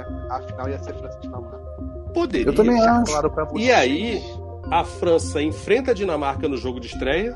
Aí essas, essas mentiras do futebol que são contadas para se tornar verdade que jogo de estreia todo mundo tem que estar nervoso. Eu não entendo essa, esse conceito, mas eu, se eu tivesse meu time, eu ia querer fazer diferente. Eu acho que de, depende do ganha... psicológico, cara. Cara, mas tipo isso, assim, isso é comum, a França, todo mundo okay, repete isso. Mas olha só, a França vai jogar amanhã, certo? Ela já hum. viu todo mundo. Então, pô, já sabe que a Holanda ganhou. Cara, já sabe, e, sabe? Você começa a falar, Marcela. Se eu sou técnico, futebol é 11 não, eu, contra eu vou, 11. Eu vou, só, eu vou só pegar o meu ah. carregador, que meu celular tá descarregando, hum. vocês vão falando aí. Eu, eu vou tá ter bom. uma tá. pergunta pra fazer, mas quando eu voltar eu faço. Beleza. Beleza. Então, em 84, a França estreia contra a Dinamarca e o mundo fica assombrado com aquela Dinamarca. Sim. O jogo foi uma dificuldade. Infelizmente, o Alan Simonsen, que era o craque da Dinamarca, tem a perna quebrada no primeiro tempo. Depois o Manuel Amorros resolve, mais um que resolveu descontar as agruras da vida no jogador da Dinamarca, dá uma cabeçada no cara, é expulso. Eu lembro. E a gente ganha com o gol do Platini numa bola que entrou porque tinha que entrar. A bola pererecou, sobrou, ele pegou mal, pegou na orelha, mas ela entrou. 1 a 0 nós ganhamos o jogo. Vem o segundo jogo, a gente joga contra a Bélgica, que é o nosso derby ali na região. Uhum. A gente meteu 5 a 0 na Bélgica. Foi um baile, três gols do Platini. No terceiro Era a Bélgica jogo, do Chifo? Aquela Bélgica, Bélgica do Chifo, do Gerrits, uhum. do, do, do Jean-Marie Pfaff. Uhum. Mas naquele dia não teve jeito, foi um massacre o jogo.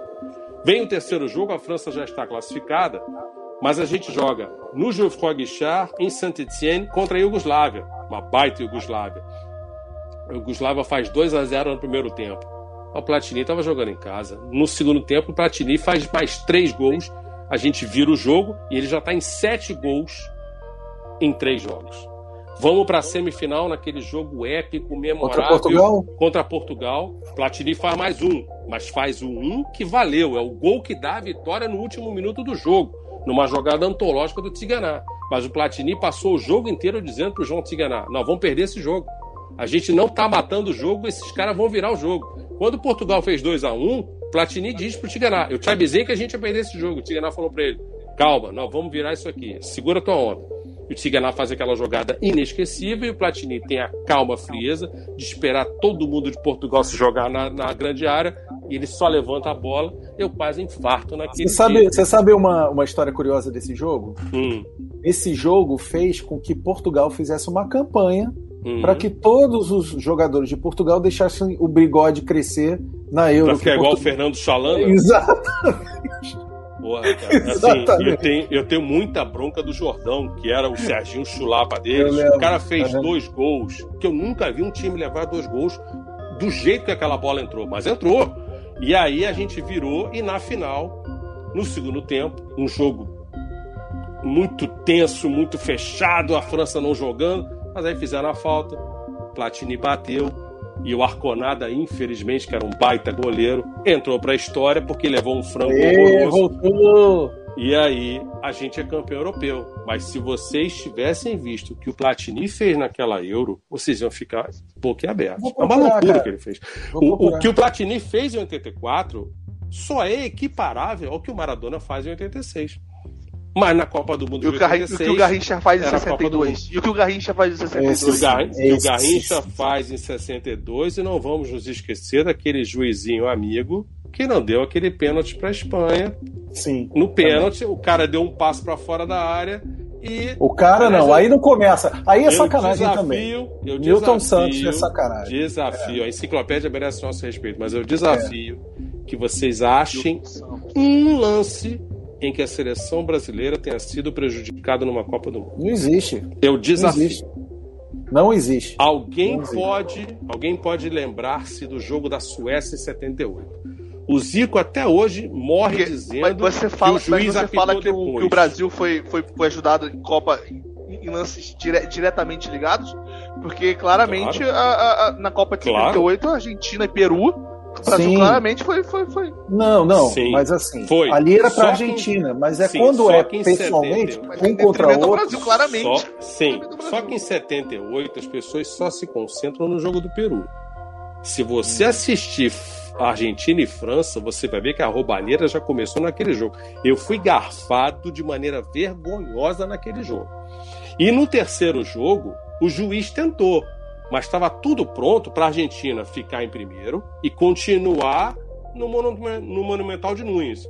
Mas esqueceram de combinar com o Roberto Bétega, que era um cracaço de bola, e o Bétega faz 1 a 0 Itália e joga o Brasil para Rosário.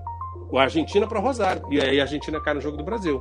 E que naquele dia, se Papai do Céu tivesse sido generoso com o Bob Dinamite, o Brasil teria ganho aquele jogo. O Brasil jogou É. mais do que a Argentina. Aquilo foi uma batalha campal. Eu me lembro desse jogo, tenho esse jogo na minha memória. Que, aliás, o Marcelo começou o podcast explicando como ele torce para o Holanda. Então eu vou explicar agora para vocês como eu me torno, me torno torcedor da Eu França. vou, eu vou só engatar uma pergunta, aí você Hum. fala história, depois Tá. responde, aí o Marcelo Ok. responde depois. Que se vocês enxergam que alguma seleção que não é favorita, uma seleção pequena, pode surpreender, chegar longe, até ser campeão, uma seleção que não é favorita pode ser campeão. Olha, eu diria que a Euro, a. Euro, a Euro já nos provou duas vezes ou até três de que é possível.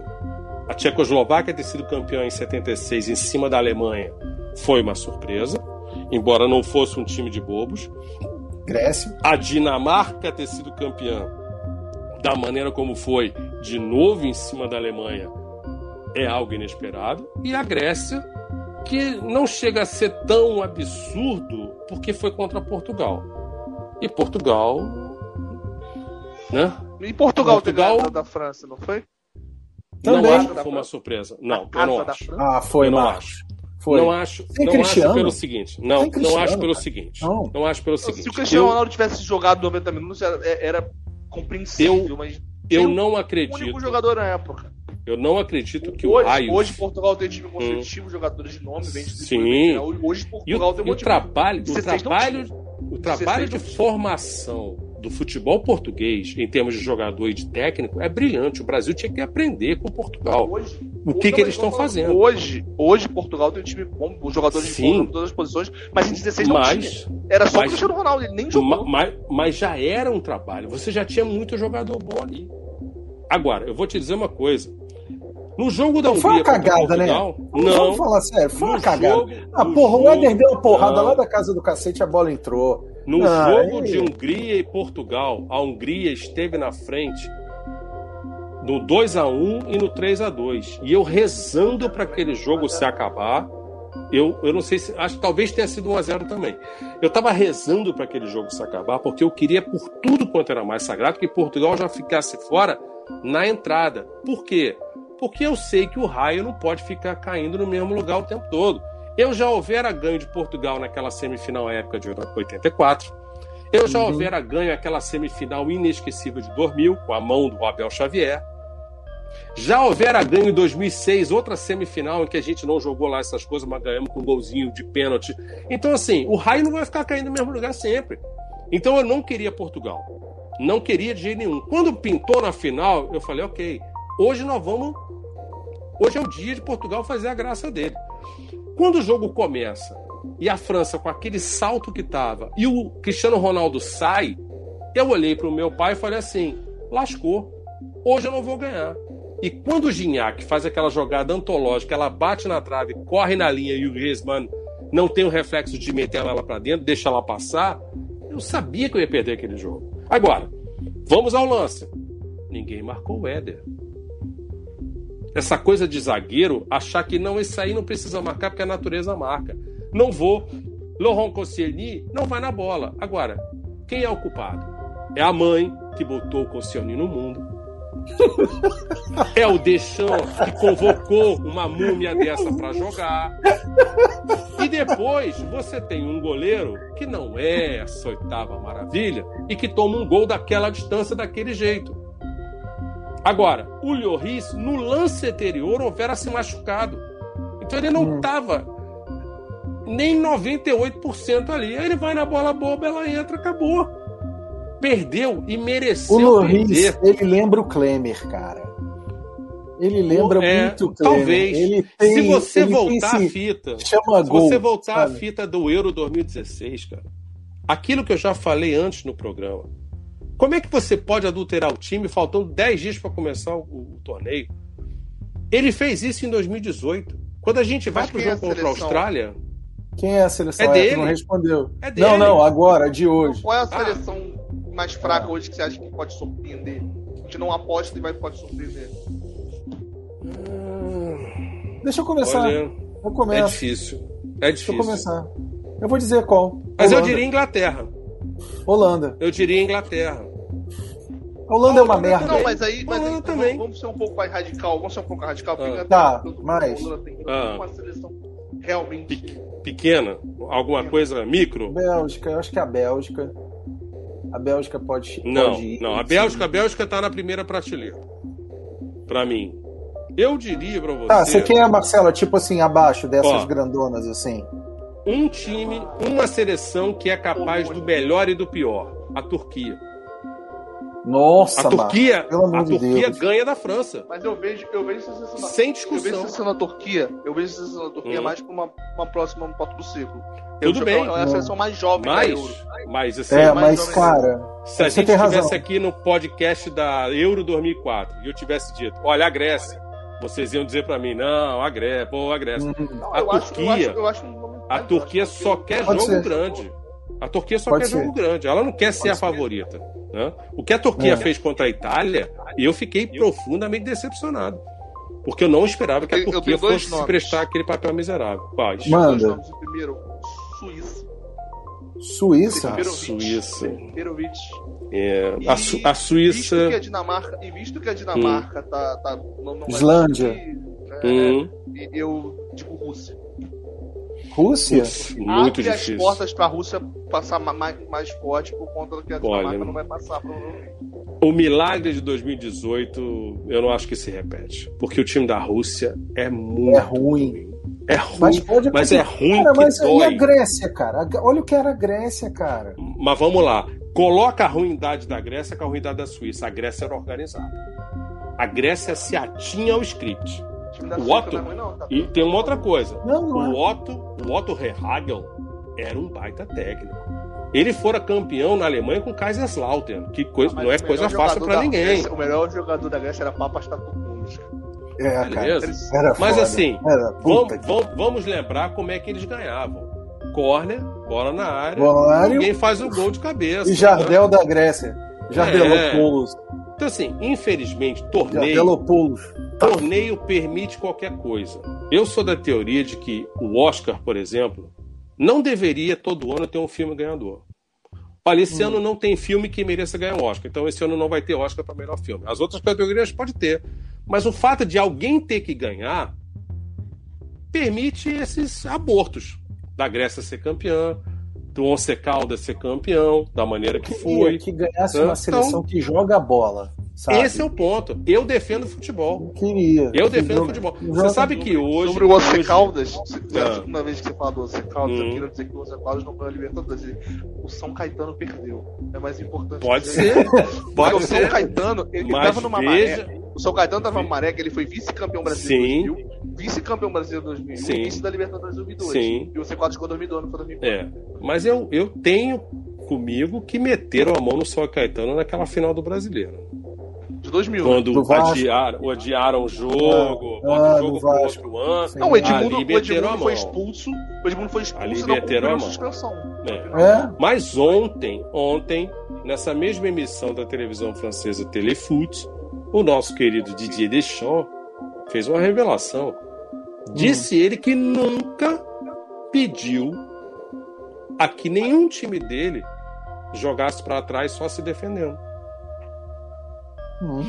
E que contra a Bélgica, ele pedia para o time sair, mas foram os jogadores que decidiram ficar lá atrás do goleiro, esperando a Bélgica vir.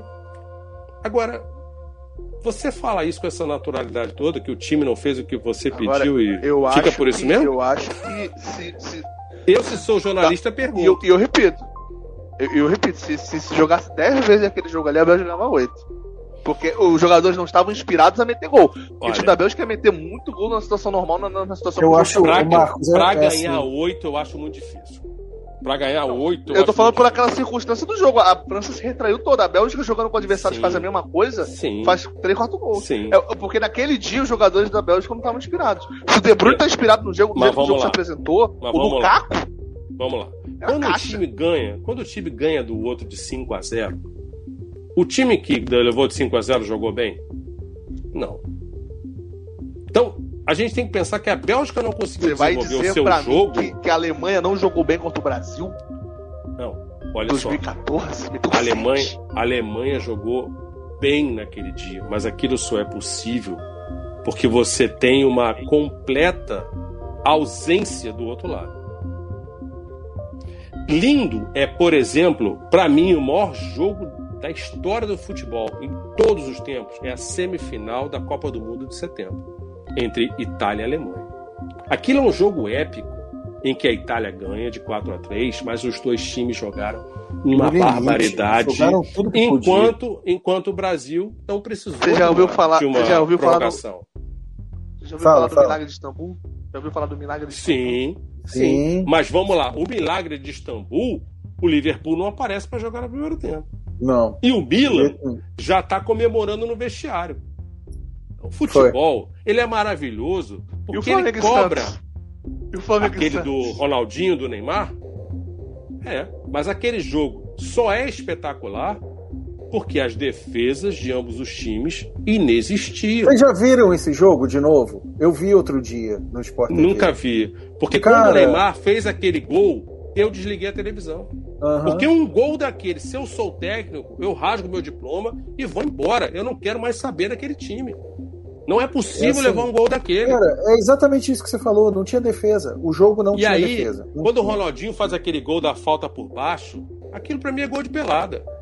É o que define aquele jogo. O jogo é emocionante, é maravilhoso. É uma pelada, é verdade. Mas é pelada. Não é futebol, é pelada. É pelada. pelada. Então, assim, é muito difícil você ter um 4 a 0 Marcelo, ele botou o Luiz Antônio na lateral. Bola. Ele botou o Luiz Antônio na lateral.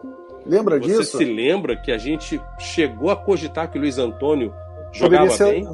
É, exatamente. E que jogava exatamente. bem e que quando o Luiz Antônio A temporada dele de 2011 foi boa. É, ele, é. teve uma lesão, ele teve uma lesão e eu, voltou, aquela do... eu sou obrigado a dar minha mão aqui para a palmatória. Eu acreditei. Eu achei eu que iria dar em alguma coisa.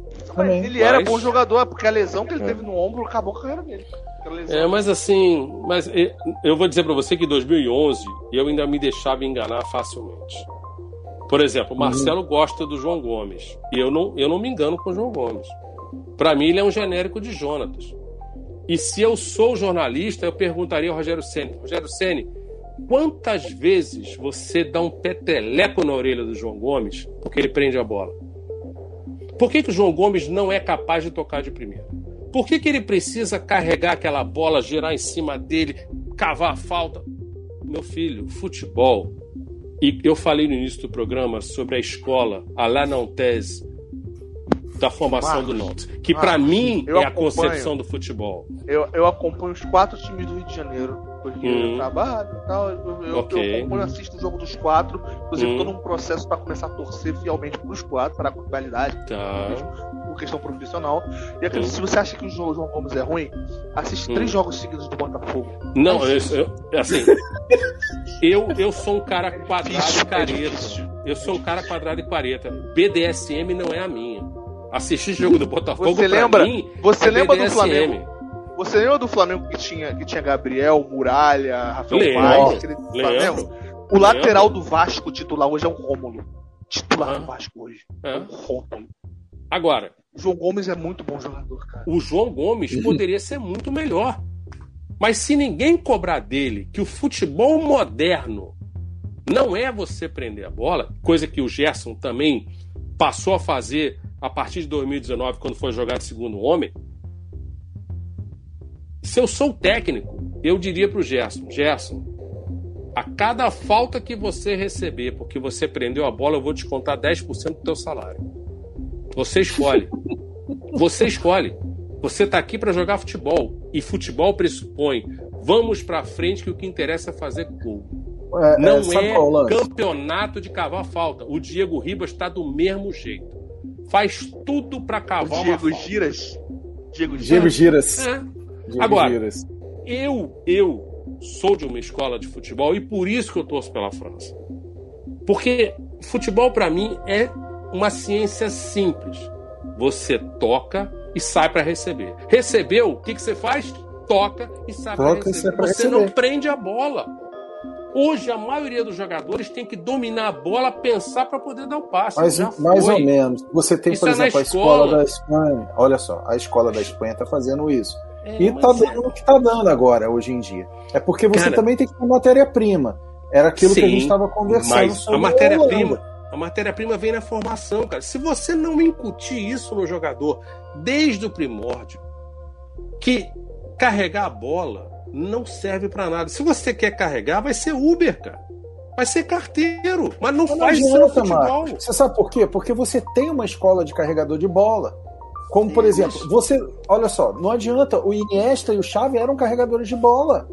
Sabiam mas, tocar o tic-tac. Para mim, você, tem que, você tem que saber carregar na hora que você tem que carregar. Quando o Gerson esconde a bola e não deixa o cara roubar, eu acho lindo. Agora, uhum. quando ele para o contra-ataque para girar e cavar a falta, eu fico louco da vida com ele. E coitado da torcida do Marseille que vai ter que aturar o Gerson olha só, fazendo mas aquilo tem uma lá. coisa que é o seguinte, é aquilo que o, o, o Pepe Guardiola falou.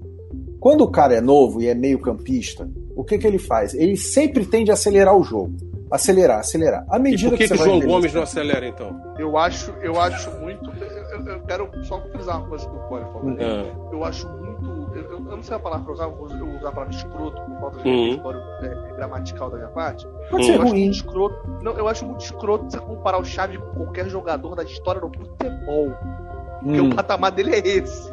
Qualquer Se tivesse quebrado ele naquela merda daquela final, não tava aí. Foda-se. É, Devia ter quebrado olha, ele lá. Já que escolheram sim, bater, eu ser sincero. errado. Na pelada, eu escolheria 10, 11 vezes o, o Iniesta ao Chave. Eu também. Iniesta pra mim era um negócio. O Iniesta, o Iniesta pra eu, mim era um eu prefiro negócio. Iniesta. Eu acho Iniesta gênio. Ele, eu acho Xavi o, o, o Iniesta me, me, me, preenchia. Ele me, ele, me, ele me realizava. O Xavi não só um jogador que preenchia mais os setores do campo, como fez mais gols e mais assistências que o Iniesta. É um absurdo. É um absurdo o que o Iniesta fez. Maior. É agora, que o Chave era fundamental, o Chave era o Andrade. Não, o Chave preenchia lá. muito mais os setores do campo que o Iniesta, é. fez muito mais gols que o Iniesta na carreira e fez muito mais passes para gols que o Iniesta na carreira. Assim, pelo menos a gente, a gente Mas o Iniesta tem uma vinícola. É. Pelo menos a gente teve aquela Espanha para curtir a gente e outra viu coisa, padrão, Barcelona... padrão estético, os dois deixam a desejar. Mas eu acho okay. que A gente viu o Barcelona dar aquele sapeca e iaiá no Manchester United naquela final, que foi a única vez na vida que eu torci pelo Barcelona. Foi a única. Pra que Entendeu? É, é porque eu, eu, eu, eu, eu Deixa eu comentar um pouquinho a Holanda aqui, ah. vai. Só, só um pouquinho. E eu ainda não falei como eu me tornei torcedor da França. Hein? Ah, é verdade. Deixa eu só cornetar um pouco a Holanda, assim. É, pra galera que não sabe, a Holanda tá passando por uma crise grande de treinador. E lá, assim como aqui, só pode ser treinador holandês. Então você não pode pegar. Ah, não, não começa. Não, teve o Vangal aí. O Vangal foi, foi bem, cara. Ah, teve o Vangal. É, a minha, você sabe que é. a minha referência. Você sabe que a minha referência do Vangal é o Monster United. Você sabe que não é pra isso. Olha, eu, eu acreditei que o Vangal era um baita técnico por conta daquele hum. Ajax que foi Sim. campeão europeu.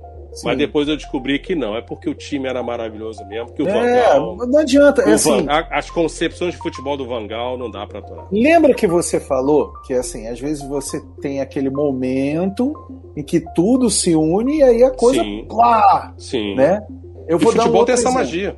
Tem, tem. Eu vou outro, exemplo, exemplo, Rogério Ceni, campeão brasileiro de 2020. Ave Maria Jesus Cristo. Ave Maria Jesus. Vale-me Deus, nosso Senhor Jesus Cristo. Vale-me Nossa já Senhora ele Amsterdã. já foi campeão brasileiro de 2020. É, Já infelizmente, campeão. perdendo. O incrível homem que é campeão perdendo. Filho da. Bom, aí, seguinte, o Vangal, eu fui ver, eu tive a sorte de estar presente na Holanda versus Espanha, aqui no Brasil. O E jogo assim, foi onde? Foi em Salvador. Salvador. Cara, foi o dia de futebol mais perfeito da minha vida. Ok. Mais E foi a única vez que você viu a Holanda ao vivo? Foi.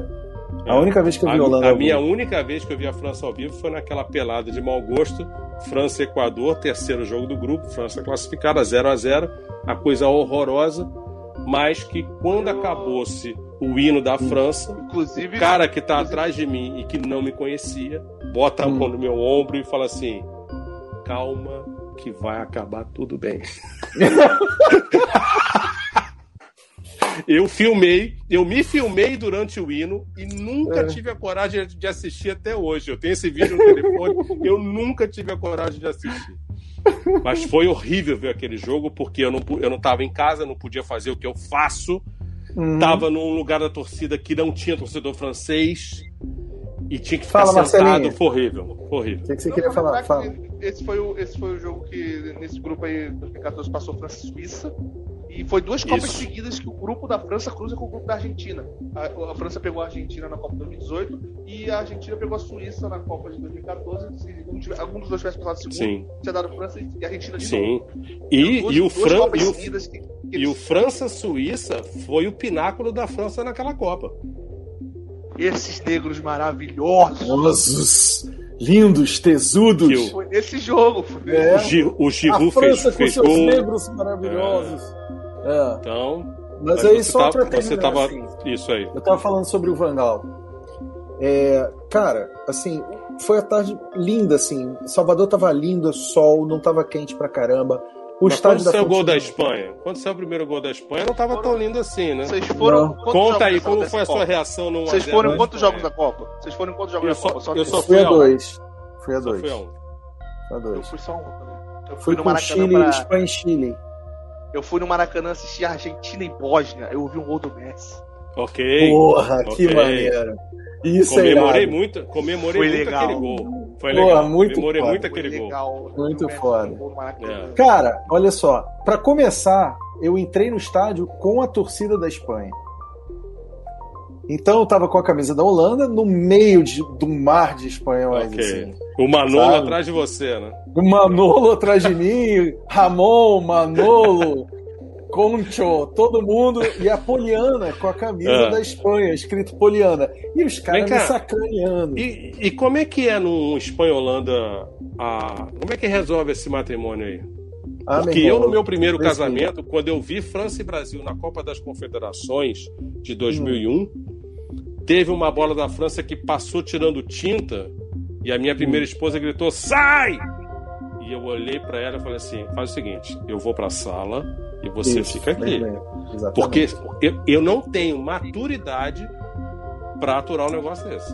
Então, Então, o é que, que é, aconteceu Papoliano? basicamente foi o seguinte: a gente ficou lá tranquilo. Eu falei assim: olha só, eu vou me transtornar.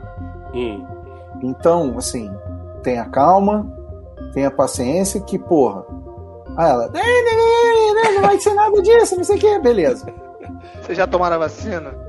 Não. Eu já. Eu quero Eu- ver a eu- final da Euro junto. De... Eu quero ver muito. É, eu, eu, eu, Eu já- Eu queria eu- ver com o Cole todos os jogos da Holanda, porque uma hora vai perder. Eu queria estar Ele já viu. É, eu, Já inclu- viu. eu, inclusive, tomarei nesta sexta-feira à tarde, dia 3. Porra, que maneiro. Aí, cara, voltando ao assunto, assim, tinha um chinês na minha frente, eu não sei porque que ele escolheu torcer pela Espanha. Hum. Aquele filho da puta. Cara, ele comemorou tanto o gol. Ele comemorou tanto, tanto, foi- tanto. E, e foi um pênaltizinho mandrake, né? É, um pênalti e aí- mandrake. Mas ó, aí eu, eu não sabia que sistema tava, a Holanda tava jogando. Quando eu É. olhei, eu falei, porra, esse cara, o que que é isso? Foi a primeira vez que eu vi um 5-3-2 na minha vida. Entendeu? E aí eu falei assim, o que que tá acontecendo no campo? Porque ele deixou. Ele foi inteligente, o Vangal. Ele deixou a Espanha vir, deixou. E ele tinha. Aí, Marcelo, é uma coisa simples assim. O, cara, o que o cara fez? é, é estúpido, mas simples. Ele falou assim: eu tenho três jogadores. Três jogadores. Quatro, na verdade. Então, eu vou dar bola para esses quatro e o resto vai correr. Não vai fazer absolutamente mais nada a não ser correr. Plantou cinco atrás, cinco zagueiros mesmo, sendo que o Blind, que era esse quinto homem aqui, o lançamento ele... do blind pro gol do Van Persie é, é mais bonito do que a cabeçada. É. é. mais bonito que a cabeçada. Aquela bola é, é mais bonita.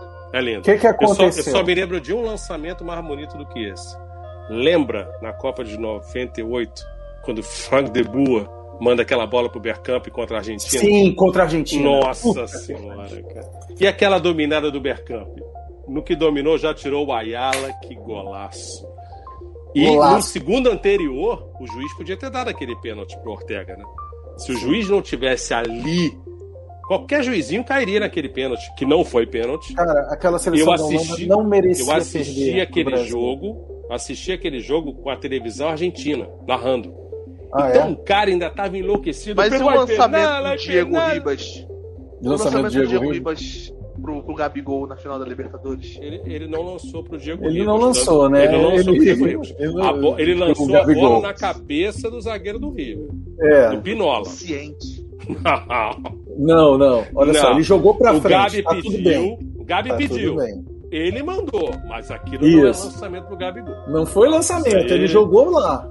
Mas ok, tá tudo valendo, é. porque é Hail Mary. Tem um, tem um velho ditado que a história. Isso é Flamengo é contada, Cast. É. é. A história é contada pelos vencedores. Isso não quer dizer que seja verdade. É, então, exatamente. Ficou que o Diego lançou, mas não foi. Não foi. Mas aí voltando a esse jogo, foi hum. a primeira vez que eu vi futebol como xadrez. Eu nunca tinha visto isso. Eu nunca tinha tido a noção que esses caras trabalham taticamente muito. E assim, como, por exemplo, quando o Jorge Jesus chegou. Por isso o que Jorge o Rogério Senna é um gênio. Por quê? Porque ele, ele trabalha taticamente. Cara, Puta que pariu. Assim, e ele, cara. Cara, assim, o que aconteceu ali na Holanda? Você tinha o Snyder. Que era um cracaço. Cracaço. Robin. Que era um Van excelente Persie. jogador. E Van Persie era um monstro. Van Persie. E a única saída que tinha, a, a Espanha marcava os três, certo? Só que ele fez o seguinte, cara, é, Blind, você vai fazer a ligação direta. Marquinho, aconteceu duas vezes antes do gol. Duas vezes. Sim. eu falei com a Poliana, olha só. Ele perdeu, ele ficou impedido na primeira, ele ficou impedido na segunda. A terceira ele vai guardar porque ele não é burro. E aí entra aquilo que a gente fala sobre a educação do jogador europeu. Óbvio que tem burro pra cacete, né? Hoje Tem. a gente viu um lá da, da Suécia que é uma, uma zebra. Aquilo ali Berg, se cair. Marcos Berg. Exato. Porra, Mas nossa, aí, de novo, de novo, o culpado é o técnico que chamou e a mãe que botou no mundo. A mãe não porque, tem culpa. Porque, não, tem. Tem. Não, a culpa, ela é bota no mundo, a culpa é do bota, sistema ósseo de Ibrahimovic, que é composto ela 90% bota no vidro. mundo uma zebra de bolinha. Não é nem Mas de lixo. O Ibra ia jogar. ia, mas jogar. infelizmente o joelho machucou. De novo? A composição óssea do Ibra é 90% do vidro. Infelizmente. E foi uma lástima, hum. porque o Ibra jogou, se não me falha a memória, três jogos, fez um gol e deu duas assistências. E nesse time da Suécia, Nossa, esse menino ele é Isaac, esse menino Isaac não é ruim de bola, não. A não. Suécia joga mais do que jogou hoje. Sim. Também Mas é acho. é que hoje eles entraram a com Suécia aquele plano, um... não vão perder o jogo. Vamos um furar a bola e empatar. Ah. A Suécia é um menino no meio campo, não sei se, chega, se tá jogando na Euro, porque eu não avaliei o time hum. da Suécia, mas ele joga no Fulham na Inglaterra, é o Kakani Klit. Esse moleque é muito bola. Ok, mas ele não estava em campo hoje, não. Vocês não acham, uma pergunta para vocês, vocês não acham que, por exemplo, depois que a Espanha foi campeã do mundo, hum. eles começaram a respeitar mais a Espanha do que ela realmente merece? Sim, sim. Mas isso é aquela coisa de videogame, quando o seu é personagem é bota terror nos outros. É. Isso, é, isso é natural. Todo mundo passa a respeitar. Desde, Ninguém respeitava desde, a Espanha até 2008. Desde 66 todo mundo respeita a Inglaterra mais do que é. deveria também. É na a Inglaterra, a Inglaterra é um embuste. A Inglaterra é um embuste. Então, mas criou futebol. Isso a gente não pode tirar deles, mas é um embuste. A seleção, então, a seleção da Espanha de 2008 ela é mais ou menos o que a Bélgica é hoje. Só que ela ganhou em 2010. Se a Bélgica ganhar uhum. a Copa do Mundo ano que vem, ela vai ser a mesma coisa. Sim. Ter sido campeão em 2008 foi fundamental para a Espanha mudar de patamar. Isso é fato. Só que eu acho que aquele selecionado espanhol tinha jogadores acima da média que a Bélgica não tem na mesma proporção. Você acha? Não, acho. tudo bem. Eu acho, acho. Não, eu acho que, que o Xavi e o Iniesta estão no patamar de futebol melhores da história. Vamos pensar quem é, quem é primeira prateleira da seleção da Bélgica. Courtois. Não, eu acho o seguinte, eu vou dar minha opinião. Eu vou dar minha opinião. A, a Espanha, eu vou, eu vou, dar minha opinião. A Espanha hoje, a hum. Espanha naquela época tinha Xavi e Iniesta que para mim estão no, no patamar de, de melhores do, da história do futebol, tá, okay. tá, tá naquela prateleira. Okay. Mas eu acho que se você pegar os piores os uhum. piores da Bélgica são, são, menos piores do que os piores da Espanha. Eu acho mais, é. mais nivelado a seleção da Bélgica. Posso concordar com você. muito ruins na seleção da mas Espanha. é que os melhores da Espanha são superiores aos melhores da Bélgica e são mais efetivos. Mas, Vocês não conhecem o banco de reservas da Holanda. Você pode ver Vocês não que sabem o que é o banco de reserva da Holanda. Qual foi é a fase final de Euro ou de Copa do Mundo que o Eden Hazard arrebentou? Cara, eu acho que o Hazard ele foi o terceiro melhor da Copa em 2018, ele poderia ter sido. Eu acho que o prêmio de melhor da Copa deveria ficar entre o Griezmann e o Hazard. Eu acho que o. É. O, o Mas assim, aquele, classe, aquele, aquele Eden Hazard da Copa de 2018 é o melhor azar que você já viu na vida? Não. Não. Eu acho, não. Eu acho que o Hazard, o, o Hazard da, daquele período do Chelsea. 2018, 2006, O do Chelsea é, era muito mais o período, não, endemoniado. O período entre Euro, o período entre, entre a Euro e a Copa de 2018. É, exato. 16, 18 para mim. Eu vou te dizer uma outra coisa que me preocupa nessa seleção da Bélgica é a ausência do Witzel. Que eu sou um entusiasta do Witzel. Eu adoraria ver o Witzel com a camisa do Flamengo. Nossa, Jura, cara? O quê? Meu irmão, o que aquele cara organiza de meio de campo é uma barbaridade. Mas joga fizeram, muita fizeram, bola. Até fizeram tá bom, uma pergunta para você. Hum. Witzel ou o Hinaldo? Entre os dois, eu vou no Witzel. Entre os dois, eu vou no Witzel. Eu vou no Witzel. Eu acho quando, quando, na, quando fizeram Borussia... exercício na, na, na, na Globo, eu vou Uhum. Uhum. Ok. Uhum. Fizeram. Quem, quem da. Nós, nem lembro se foi na Globo, na verdade, para não pensar aqui. Uhum. Mas quem da Bélgica seria titular da seleção brasileira? Aí falaram do, do Lukaku, do, do, do de Bruyne. Cara, o Vítor seria titular da seleção brasileira hoje. Fácil. Porra, Fácil. com certeza. Fácil. Com certeza. E, e, e, vamos, e vamos admitir o seguinte: o próprio Lukaku. O Lukaku hoje não é o mesmo Lukaku do passado. Não dá nem para comparar. Mas o Lukaku, o Lukaku é outro exemplo daquele jogador que ele joga muito no time, mas ele joga mais na seleção. É, Beleza, só que agora, que só que agora eu tenho certeza de que nós vamos ver o Lukaku jogar muito mais do que jogou antes na seleção da Bélgica ele tá sozinho, como, eu, né? como eu contei pro Cole, ele parou de comer pizza de lombinho com abacaxi. É verdade. E ele perdeu mais de 10 quilos nessa brincadeira. E ele hoje é outro jogador porque o Antônio Conte tem essa capacidade de pegar um jogador no estágio A e levá-lo no estágio B. E tem outro Basta fator muito jogador importante querer. em relação e tem outro fator muito importante da Copa do Mundo para agora, que mudou no Lukaku, que é ele saiu do Manchester United. Geralmente, quando o jogador sai do óbvio, Manchester United, ele óbvio, joga. Óbvio, ele joga. óbvio. É incrível. O que essa camisa óbvio. faz com o jogador, eu Sim, por isso que eu digo que o Manchester United é o time das Laranjeiras lá da Inglaterra, que eu não pronuncio o nome. Entendeu? É. Então, o Lyon, na, o Lyon na França é o time das Laranjeiras, que eu não pronuncio o nome, lá da França. Então. então. Bom, vou contar. Vou Vocês contar. sabem que hoje, hoje, hoje. Tá, termina. Deixa eu só falar. Fala. Eu fui fazer compras hoje de manhã. Hum. Aí, pô, fui de bicicleta, né? Parei a bicicleta, travei ela, olhei para cima, tinha uma bandeira do Fluminense hum. na janela. Eu falei, o que Fala. que o que, pra que, que este fala... senhor está pra comemorando? Que falar, pra que falar essa palavra? É, tá bom. É. Conta aí, como é que você. começou a torcer pra, torcer pra França. Ó, a gente vai. Ó, pra encerrar o podcast, então, vou passar uhum. a palavra aqui pro, Marcos falar como ele começou a torcer pra França. Uhum. Nossa gravação. Quem estiver assistindo ao vivo, é, a gente vai continuar na live, mas quem estiver no podcast, a gente vai encerrar live, a, o podcast aqui com o Marcos contando como ele Beleza. começou a torcer pra França. É, minha primeira real lembrança de futebol, aquela que você tem na memória, que você já entendia o mínimo, que você não era uma criança apenas olhando para a televisão, esperando a bola entrar na rede, foi Copa do Mundo de 78 da Argentina. Meu pai trouxe uma revista especial da Copa lá da, da Argentina. E o primeiro jogo da Copa que eu vi foi França e Itália. E com 55 de jogos, 55 segundos de jogo, a França faz o primeiro gol. Era o gol mais rápido das Copas do Mundo até então. E acaba o jogo, a Itália virou o jogo para 2 a 1 Gol do Zaccarelli e acho que gol do Betega, se não me falar a memória. Mas eu fiquei fascinado com aquele time. Como jogava bonito. E tinha um outro detalhe, que o zagueiro central era do Nantes, era o Patrice Riot então eu achava muito curioso que um jogador da França tinha o nome de Rio, que era a minha cidade. Beleza. Uhum. Parou aí. Será junho de 78. Em abril de 79, por circunstâncias da vida, eu fui morar na Costa do Marfim. E aqui no Brasil não passava jogo de futebol na televisão toda hora. Não tinha essa cultura, né?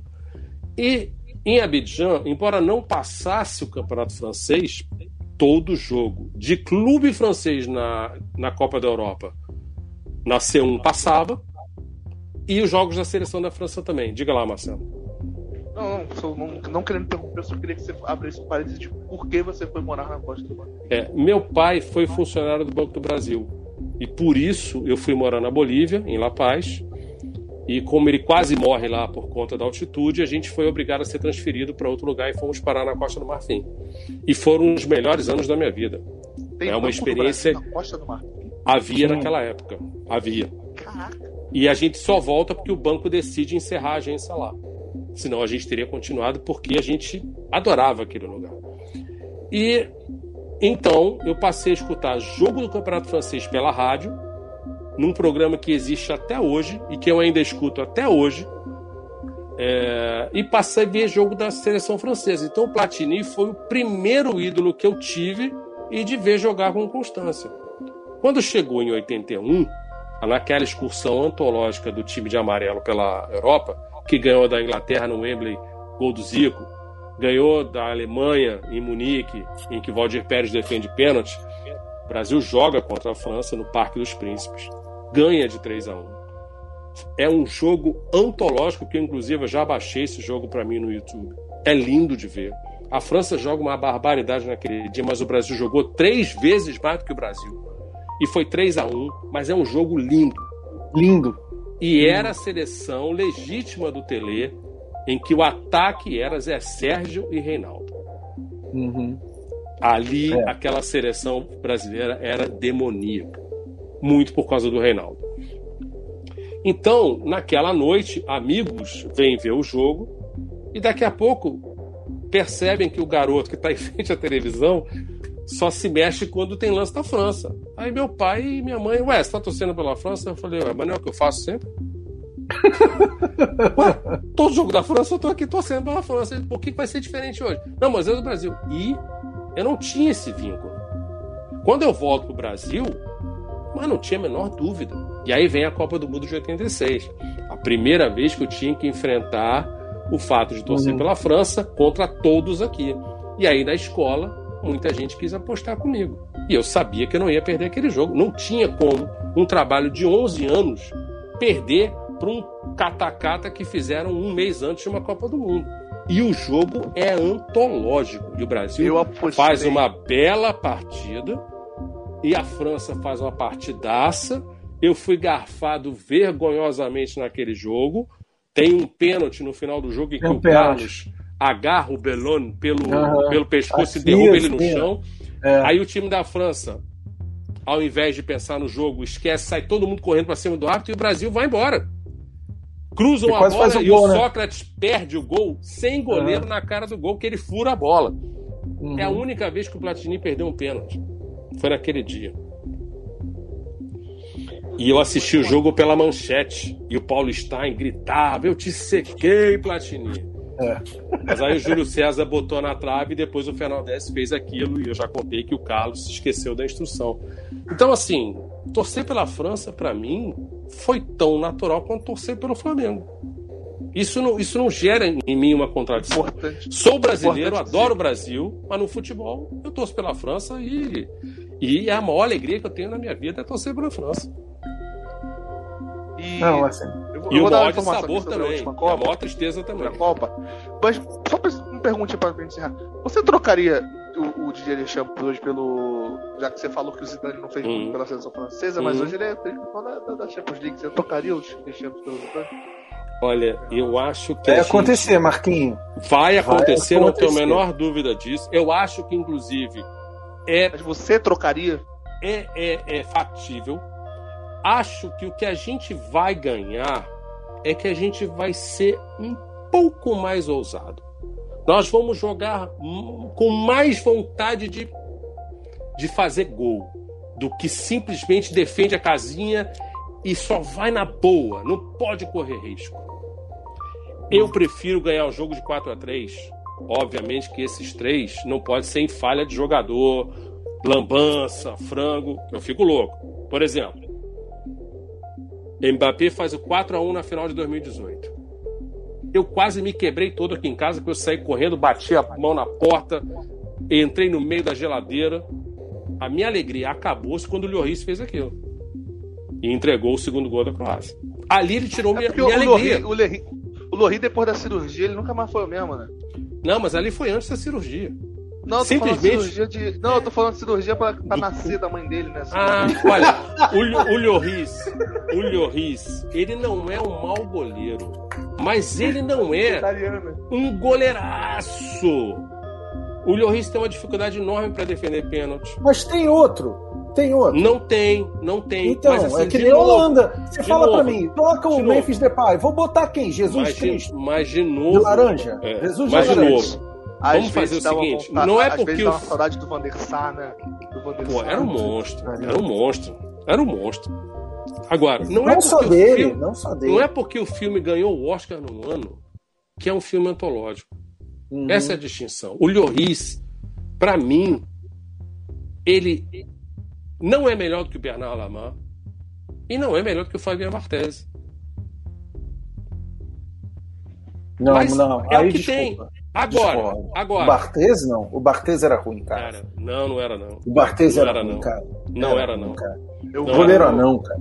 Não goleiro não. Eu vou só fazer. Eu vou só, eu, a gente vai continuar a live conversando, mas deixa eu hum. só fazer um, uma informação pra gente acabar o podcast. Sim. nós fizemos um bolão aqui, porque esse programa existe desde 2017. Legal. Então a gente cobriu a Copa do Mundo 2018. Ah, sim. Todas as fases. E fizemos um bolão sobre quem ganharia a Copa de 2018. Todos apostaram no Brasil. O pessoal aqui que bom, é, que bom. É. Eu sempre uhum. peço eu falei, que vocês façam eu isso. Falei, eu falei a França será que bom. Boa, Marcelinha. Que bom. Abdala não me deixa mentir aí, Abdala. Você sabe, Abdala, Abdala vou, vou soltar uma piadinha aqui. Aí, ó. é Salah, verdade, Mohamed Salah. Allah, eu, eu falei que a França seria campeã, a França campeã. Inclusive, uma informação. A primeira vez que eu assisti futebol na minha vida, só pra encerrar o podcast, foi na Copa do Mundo 2006. Foi durante okay. a Copa. E a, e a minha primeira lembrança de futebol foi a final. França e Itália. E naquele dia eu tava assistindo o jogo, eu falei, tipo, eu não entendi muito pouco futebol, mas eu falei, cara, hum. a Itália vai ganhar esse jogo. A Itália vai ser campeã. Eu falei isso. A, a Itália, a Itália se preparou para ser campeã do mundo. E foi. E Chegando foi. antes da Copa de 2010, antes da Copa começar, eu vendo a Espanha jogando, vendo que a Espanha ganhou a Euro, eu falei, a Espanha vai ser. Quando estava pouco tempo antes da, da, Copa do Brasil, eu falei que a Alemanha ia ser campeã. Inclusive, falei, inclusive, fiz um meme falando que o Brasil tomaria uma goleada da Alemanha com o e a Alemanha foi campeã. E na última sabe, Copa antes da Copa começar, sabe que no os... bolão, falei da. Então, os... desde que eu comecei esse futebol, são quatro Copas hum, na campeã. Três antes beleza. da Copa e uma na final. Você sabe que o. Agora a próxima Copa eu não faço ideia. Você sabe que o 7, o 7 a 1 é a quarta maior alegria da minha vida. Quarta Porque maior. eu a quarta maior alegria da minha vida. Eu esperei por aquele dia por muito tempo. E ver a Alemanha fazer aquilo com a camisa do Mengão tornou é. o sabor muito melhor ainda. É.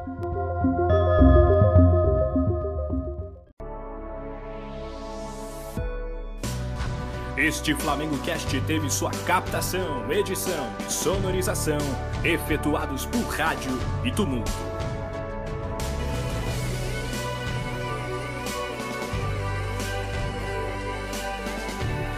Realização flamengocast.com.br